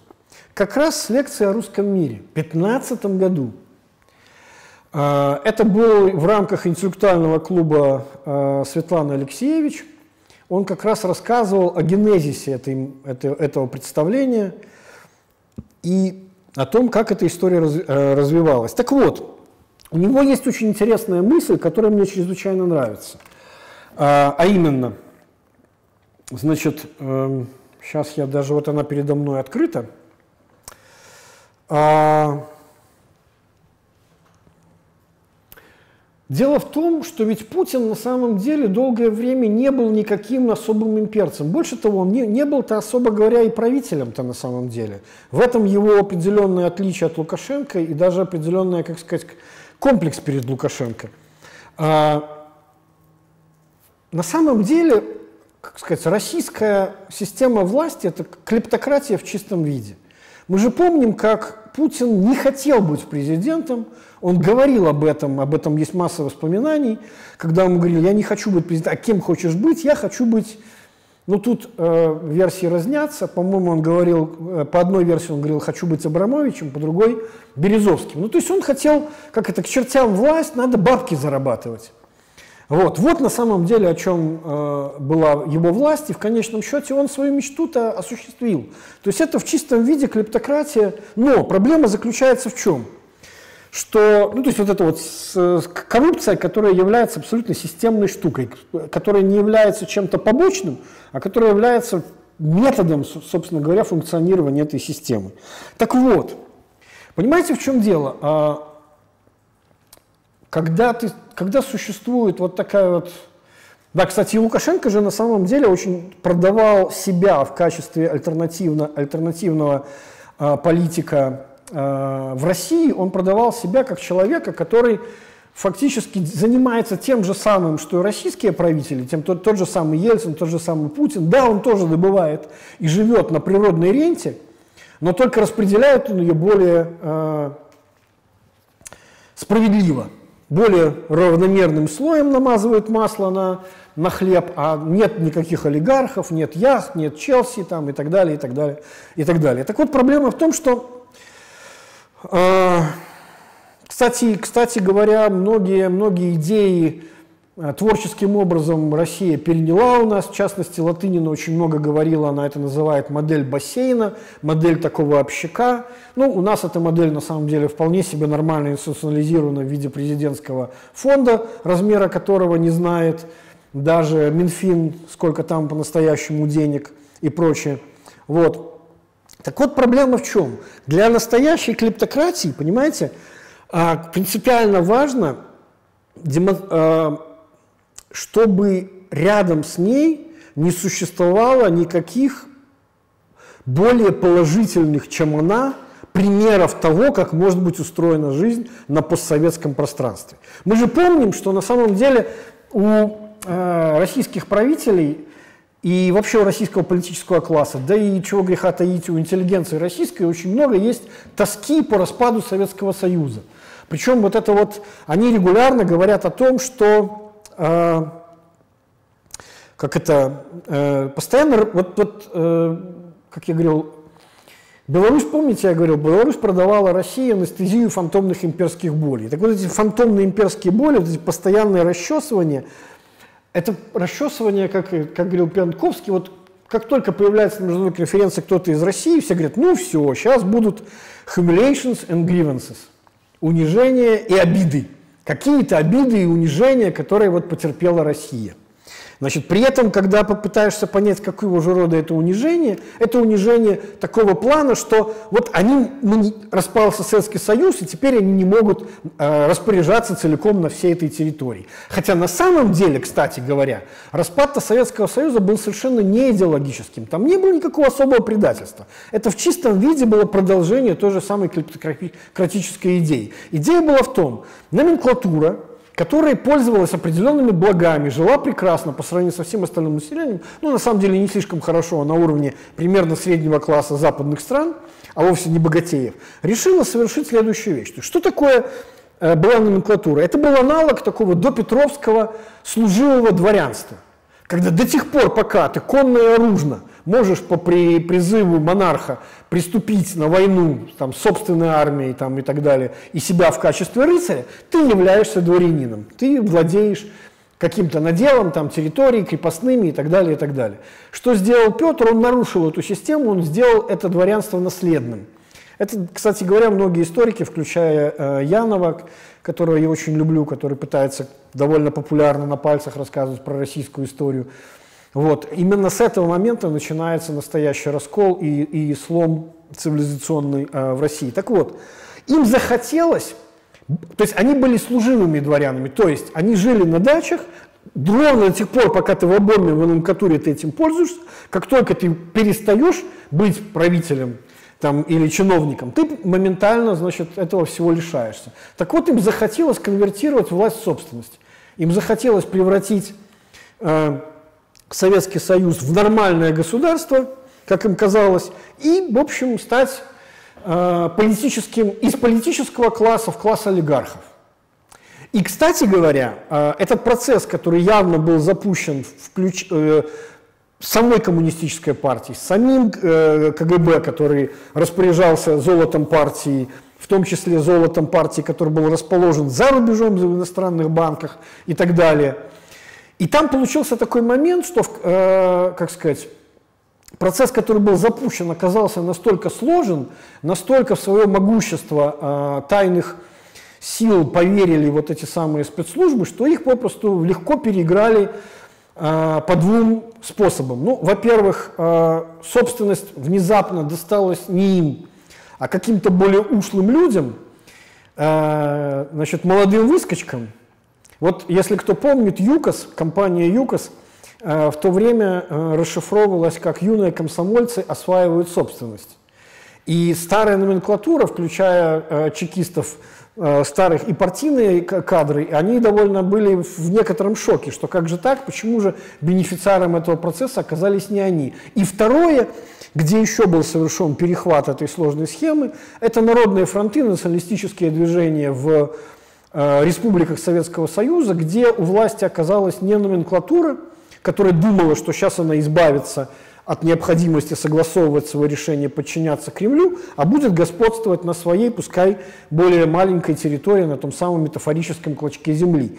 Да, вот Беларусь единственная страна, в которой э, значит, националисты не сумели прийти к власти в виде БНР. Кстати, там, где они пришли к власти, в конечном счете э, э, посткоммунистические силы осуществили таки свой реванш. Мы помним Алиев после Ильчебея, мы помним Э, Шеварднадзе после Гамсахурди, э, мы помним, э, кто там был после Ландсбергеса, господи, тоже функционер коммунистической партии и так далее, и так далее. Это нормальный феномен везде, где, потому что они были просто более опытными людьми. Другое дело, что потом они уже во многом перестали быть теми самыми коммунистами, которые, как сказать, и, и из той компартии, с которой они вышли. Вот. Кстати говоря, Путин, Э, во многом, вот почему я говорю про ЮКОС, и во многом раскулачивание ЮКОСа и возвращение его под контроль э, значит, путинских структур, это был реванш тех самых э, спецслужб, причем далеко не, не в метафорическом смысле, а в буквальном. Есть такая интересная видеозапись, когда Путин, будучи избранным на пост президента России, пришел на празднование годовщины э, КГБ там ФСБ и начал свое поздравление с того, что э, спецоперация по внедрению в органы государственной власти управления завершена успешно. Как вы сами понимаете, в каждой шутке есть доля шутки. И в дальнейшем у этих самых молодых комсомольцев, в общем, те самые чекисты вернули себе ту собственность, которую они считали, что она им принадлежала по праву. Вот так окончательно сформировалось это капиталистическое государство. Но вы же понимаете прекрасно, что клептократия не может существовать по принципу, а давайте вы будете гордиться нашими олигархами, а давайте вы будете гордиться, там вам будет нравиться, как мы вас грабим прекрасно, да, значит, и и это будет наша национальная идея. Помните, еще раз я цитирую э, Пелевина э, про бабки по поводу того, что э, как это? А у нас же получается, и, э, за нами стоят только бабки, но за бабками же не могут стоять бабки. Кто-то же здесь... Ну, посмотрите, это очень великолепный кусочек, он как раз очень классный, как раз когда идет речь о том, что нужно бы Велену Татарскому, креатору, э, пойдешь, Вава, нам э, креатором работать, что творцом, что ли? Да нет, у нас творцов хоть жопа ешь, у нас креаторов не хватает. Вот э, сочинить... Э, русскую идею. Так вот, э, проблема, э, проблема в том, что не сколько идея была нужна, сколько, знаете, как в том самом э, знаменитой рекламе, вы не сможете в этих кроссовках бежать быстрее льва. Мне этого не нужно, мне достаточно бежать быстрее вас. Так вот, клептократия может жить спокойно до тех пор, пока те, кто, как они считают, с ними развелся и ушел, начинают жить лучше, чем ты. И вот это на самом деле является экзистенциальным вызовом. Как? Жизнь может быть устроена немножко по-другому. Окей, здесь может быть э, получено э, вполне резонное возражение. Но погодите, вот была же Прибалтика, которая ушла первой, и которая действительно осуществила э, вполне себе нормальные рыночные реформы, которая действительно живет прекрасно с, с, по, с точки зрения уровня жизни и всего остального, хотя нам постоянно рассказывают, как там все умерли, там всю промышленность разрушили и так далее, и так далее. Но, в общем, Это все понятно. Один очень маленький нюанс. Э, кстати, Пьянковский про это тоже в своей лекции об этом говорит. Прибалты не воспринимались в Советском Союзе как свои. Они во всех фильмах играли иностранцев, э, шпионов, разведчиков, там, э, немцев, американцев, фашистов, кого угодно. А вот белорусы и русские воспринимались как своими. Белорусы и украинцы. И вот как раз-таки уход Украины с какого момента начинается вот вся, все, это, вот все это победобесие, все это безумие, весь этот концепт разделенной нации, э, весь этот русский мир и так далее? А, с момента идеи подписания ассоциации с Европейским Союзом Украины. Причем это же был абсолютно консенсус, который удовлетворял и, как сказать, и, и широкие массы населения, и и на самом деле и, и топовый политический класс. Потому что всем хотелось с этими деньгами встроиться в европейскую систему. Это соглашение ассоциации вообще никак не касалось России. Там под, под ним подразумевался переход на набор правил, по которым живет Европейский Союз, который на самом деле самой Украине был нужен. Но проблема была в том, что, как мы уже знаем, то есть, э, еще раз говорю, это воспринималось как вызов своему собственному существованию. Как вы можете жить? Э, ты ушла к другому, с ним тебе не будет хорошо, и тут же начинается история о том, э, как значит, э, всеми правдами и неправдами начинается борьба вот с этим самым, с тем, чтобы это не случилось. И тогда, ну, там выкручиваются руки, даются деньги, все помнят эти 3 миллиарда Януковича, только для того, чтобы это не произошло. И вроде бы все, Путин успокаивается, клептократия живет спокойно, никто от них не ушел, там тоже у вас воры у власти сидят, и тут начинается Евромайдан. То бишь уже народная фактически революция достоинства, которая является по названию своему Евромайдан за то самое движение в Европу. И вот это вот является важным экзистенциальным вызовом. И вот тогда начинается появляться эта идея с русского мира, как я уже сказал, разработчиком которого является Э, методоложцы под руководством Щедровицкого. А концепция разделенной нации, а вот тут вы будете очень сильно смеяться, э, дело в том, что крымская речь Путина, которая она впервые появляется, она является абсолютной калькой с выступления Гитлера в Рейхстаге после присоединения судетов. Немцы были разделенной нацией, они обладают, э, они, у них есть право значит, на то, чтобы э, отстаивать вот это внимание. Каждое государство декларирует право защиты своих граждан. Концепт разделенной нации предполагает, что какое-то государство имеет право на защиту не своих граждан, по которых по какой-то причине она считает своими. Дальше я делаю небольшой фастфорвард вперед. Концепт русского мира на самом деле потерпел крах. Потому что все увидели, что такое русский мир, вот это вот э, весь мир в труху, ядерный пепел, вот эти все какие-то уголовные элементы там с грабежом, насилием, там, господи, эти самые Моторолы там и Плотницкие, кого только угодно. Ну, то есть, как в недавнем своей передаче «Один» на «Эхе Москвы» Быков сказал, Россия прекрасно защитила себя от вторжения – тем, что тот образ жизни, который она создала и который она пытается экспортировать, абсолютно не привлекателен ни для кого. Желающих приехать и уж тем более захватить что-то точно никого нет. Так вот, а, и еще одно поражение по Пьянковскому, которое, вот как только а, Новороссия потерпела крах, кстати, этот термин полностью пропал, а, Русский мир еще кое-где остав... А, продолжается. Кстати, русский мир пришел на, на смену славянскому единству. Э, в какой-то момент славянское единство было гораздо ближе, потому что там все-таки есть какая-то генная субстанция, которой можно было бы говорить, почему это триединый народ. Но потом выяснилось, что после, после генетических исследований, что как-то сами русские не очень славяне, и после этого очень быстро идея славянского единства была скомкана, и вместо этого пошел как раз вот идея Значит, раз говоришь на русском языке, то русский. Или там, значит, православный, то ты русский. Хотя и это тоже как-то в меньшей степени после автокефалии э, Украины э, э концепция начинает работать. Так вот, э, и вот именно тогда э, Россия переходит в еще один очень интересный модус существования. Начинается абсолютно ядерное безумие. Помните? Вот именно тогда весь мир в труху, как говорят в фильме ДМБ, именно тогда начинается вот это вот э, радиоактивный пепел, значит, э, Киселева и прочее, прочее. И вот эти вот все истории про э, оружие мертвой руки, вот эти там, значит, свер- какие-то сверхтехнологии типа авангард или как они там называются, вот это вот попытка реанимировать совершенно жуткую идею э, прямоточного двигателя ядерного, из которого вот в, э, на Белом море как раз было во время испытаний значит, э, радиоактивное загрязнение. Вот, то бишь совершенные вещи жуткие, которые... О чем идет речь?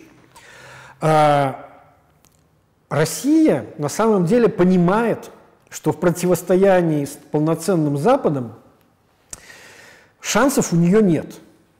Ни экономически она не может победить, ни военно она не может победить. Она не может допустить э, противостояние с Западом, и именно поэтому в качестве последнего аргумента начинается то, о чем я говорил, Madman Strategy, в случае чего мы можем, там, а, как это, не троньте русских, э, значит, иначе они применят ядерное оружие. Это, кстати говоря, тоже э, возвращение дискурса времен Второй мировой войны, готов ли кто-то умирать за Данцик, ну, то бишь за Гданьск. Э, вопрос, которым задавались Франция, Англия и так далее. Путин попытался поставить этот вопрос э, руками своих собственных придворных аналитиков, готов ли кто-то умирать за Нарву.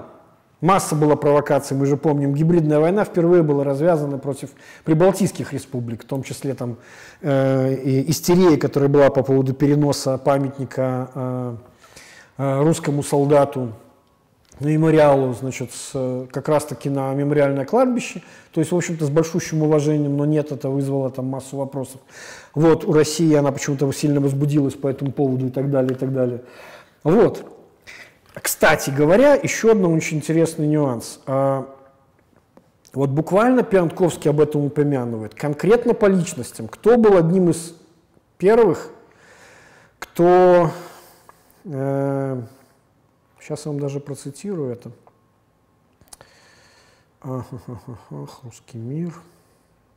Да, вот это вот идея повышения ставок, о том, что, кстати, которую сейчас перенял во многом Лукашенко – Э, что он демонстрирует всем, что он, у него нет такой цены, которую не готов бы был заплатить за сохранение себя у власти. Готовы ли также повышать ставки? Я, кстати, об этом рассказывал в последнем «Чалом на каникулы» в прошлую пятницу. Так вот, вот эти вот э, смеются Искандер и Семенович, вот этот вот радиоактивный пепел там и так далее, и так далее, вот эта вот агентура аналитиков, симпатизирующих Путину, там, а, вот этот вот дискурс был именно такой, что для русских Украина намного важнее, чем для вас. Русские всегда будут повышать ставки. А мы, ну то бишь э, агенты влияния всякие там, ну как сейчас есть джорджтаунский э, э, значит, think для, для Лукашенко, то есть, а мы этого сделать не можем, мы не готовы воевать за давние страны, почему бы не отступить? И вот самым эффективным, это я цитирую сейчас Пьянковского, был такой одновременно русский и как бы американский политолог Дмитрий Тренин, который неожиданно барабанная дробь в Москве возглавляет, и, кстати, до сих пор возглавляет московское отделение Центра Карнеги, коим внештатным сотрудником внезапно является один белорусский аналитик. Так вот, а, и вот идея была в том, что можно так повышать ставки, что Запад отступится – и главным был вопрос, который заключался в том, что никто не вступится за какие-нибудь маленькие страны, ну не знаю, там, за ту же Эстонию, которую, как они рассказывали, можем пройти. Мы все помним учение Запад, в которых разрабатывалось прорыв Сувалского коридора и соединение, как они говорили, значит, э, Э, э, России своим эксклавом в Калининграде и так далее, и так далее. Но потом внезапно, мы же помним, какой был ответ НАТО, размещение своих войск, демонстрация того, что нет, ребятки. Пятая статья Устава НАТО продолжает работать, нападение на любую из этих стран будет рассматриваться как война с, именно с, со всем блоком НАТО. И вот это именно то, чего Россия отчаянно пытается избежать. После этого появляется идея о том, что давайте мы заиграем тему Украине, мы, э, э, значит, по, как сказать, мы она пропадает моментально, тема Украины с телеканалов, появляется тема Сирии, вот, там Путин начинает говорить, что мы же там вот можем вам помочь, или там на самом деле он мешает всему остальному миру и так далее. Ну так вот, а, здесь вот эта вот статья, это второй заход на те же самые мысли, которые, сейчас, э, которые когда-то делала Россия и делал Путин. Не имея возможности, и, и вот тут-то как раз принципиально важный момент, какое место в этом занимает Беларусь, и почему на самом деле то, что делает Лукашенко, чрезвычайно безответственно в исторической точке зрения, чрезвычайно опасно для всех, не только для нас, но и для всего остального мира. Еще раз, мы же знаем прекрасно, что вот во всех этих своих статьях Путин говорит, да нет, ну что вы, это же не, вопрос же не, не про Украину. На самом-то деле же Украина, она же как бы, ну, мы же понимаем прекрасно, что мы, то есть российская вот это вот э, э, конфликт России и Украины, который подавался как гражданская война на, на, на Украине, на самом деле он же не Украину видел своим соперником. Он говорит, ну, Украина же находится под внешним управлением, то, что постоянно, кстати, Лукашенко начинает подчеркивать, что они не окончательно суверенны, а вот, мол, Беларусь, которая находится целиком в кармане у Путина экономически, она по-настоящему единственное суверенное государство. То есть всегда Путин мерился на самом деле с Западом, но, тем, но мерился таким образом, как бы не вступить в непосредственные соприкосновения. И когда действительно русский мир потерпел свое поражение, когда выяснилось, что разделение проходит не по языку, когда огромное количество русскоязычных Украины отказалось от этого же самого русского мира, и выяснилось, что вот примерно то, что осталось там, и есть то, что максимум захотело там существовать, да, а все остальные консолидировались относительно того, нет, нет, нет, стойте, стойте, мы уж точно не Россия, мы уж точно не русские, не надо нас сюда включать. Вот. Так вот, еще раз, э, противостояние внешнее он ведет с Западом, но в то же самое время полномасштабного он осуществить не может. Именно поэтому вот эта гибридная война нужна была как прокси-война. Именно поэтому место Беларуси здесь, которое начинает продавать себя как прокси России, для которой прокси Запада является Украина, вот я еще раз повторюсь, э, для Лукашенко, для Путина вот эта игра в повышение ставок, радиоактивный пепел, и в то же самое время избежать непрямого соприкосновения и сделать это чужими руками, это на самом деле один из самых опасных сценариев, которому, я еще раз говорю, как ни странно, но э, точнее, как бы не ужасно это не звучало, но просто логика исторического процесса просто ведет туда. И как вы сами понимаете, кому я сейчас это говорю, да, было очень много вопросов относительно того, что делать в Беларуси, как спасать там свое благосостояние и прочее. Ребята, я многократно уже говорил, и гораздо раньше, еще до революции нашего достоинства, буржуазно-демократической, что настанут те времена, когда вопрос будет не о сохранении благосостояния, уж тем более не о приумножении, а вопрос о физическом выживании. Тут ровно такие моменты сейчас наступают. Вот. Другое дело, что, как обычно, Мацкевич, там был вопрос относительно того, он попытался, я так понимаю, полемизировать в эфире Еврорадио относительно того, как, а, одного из моих советов я говорил, что сейчас важным является выживание.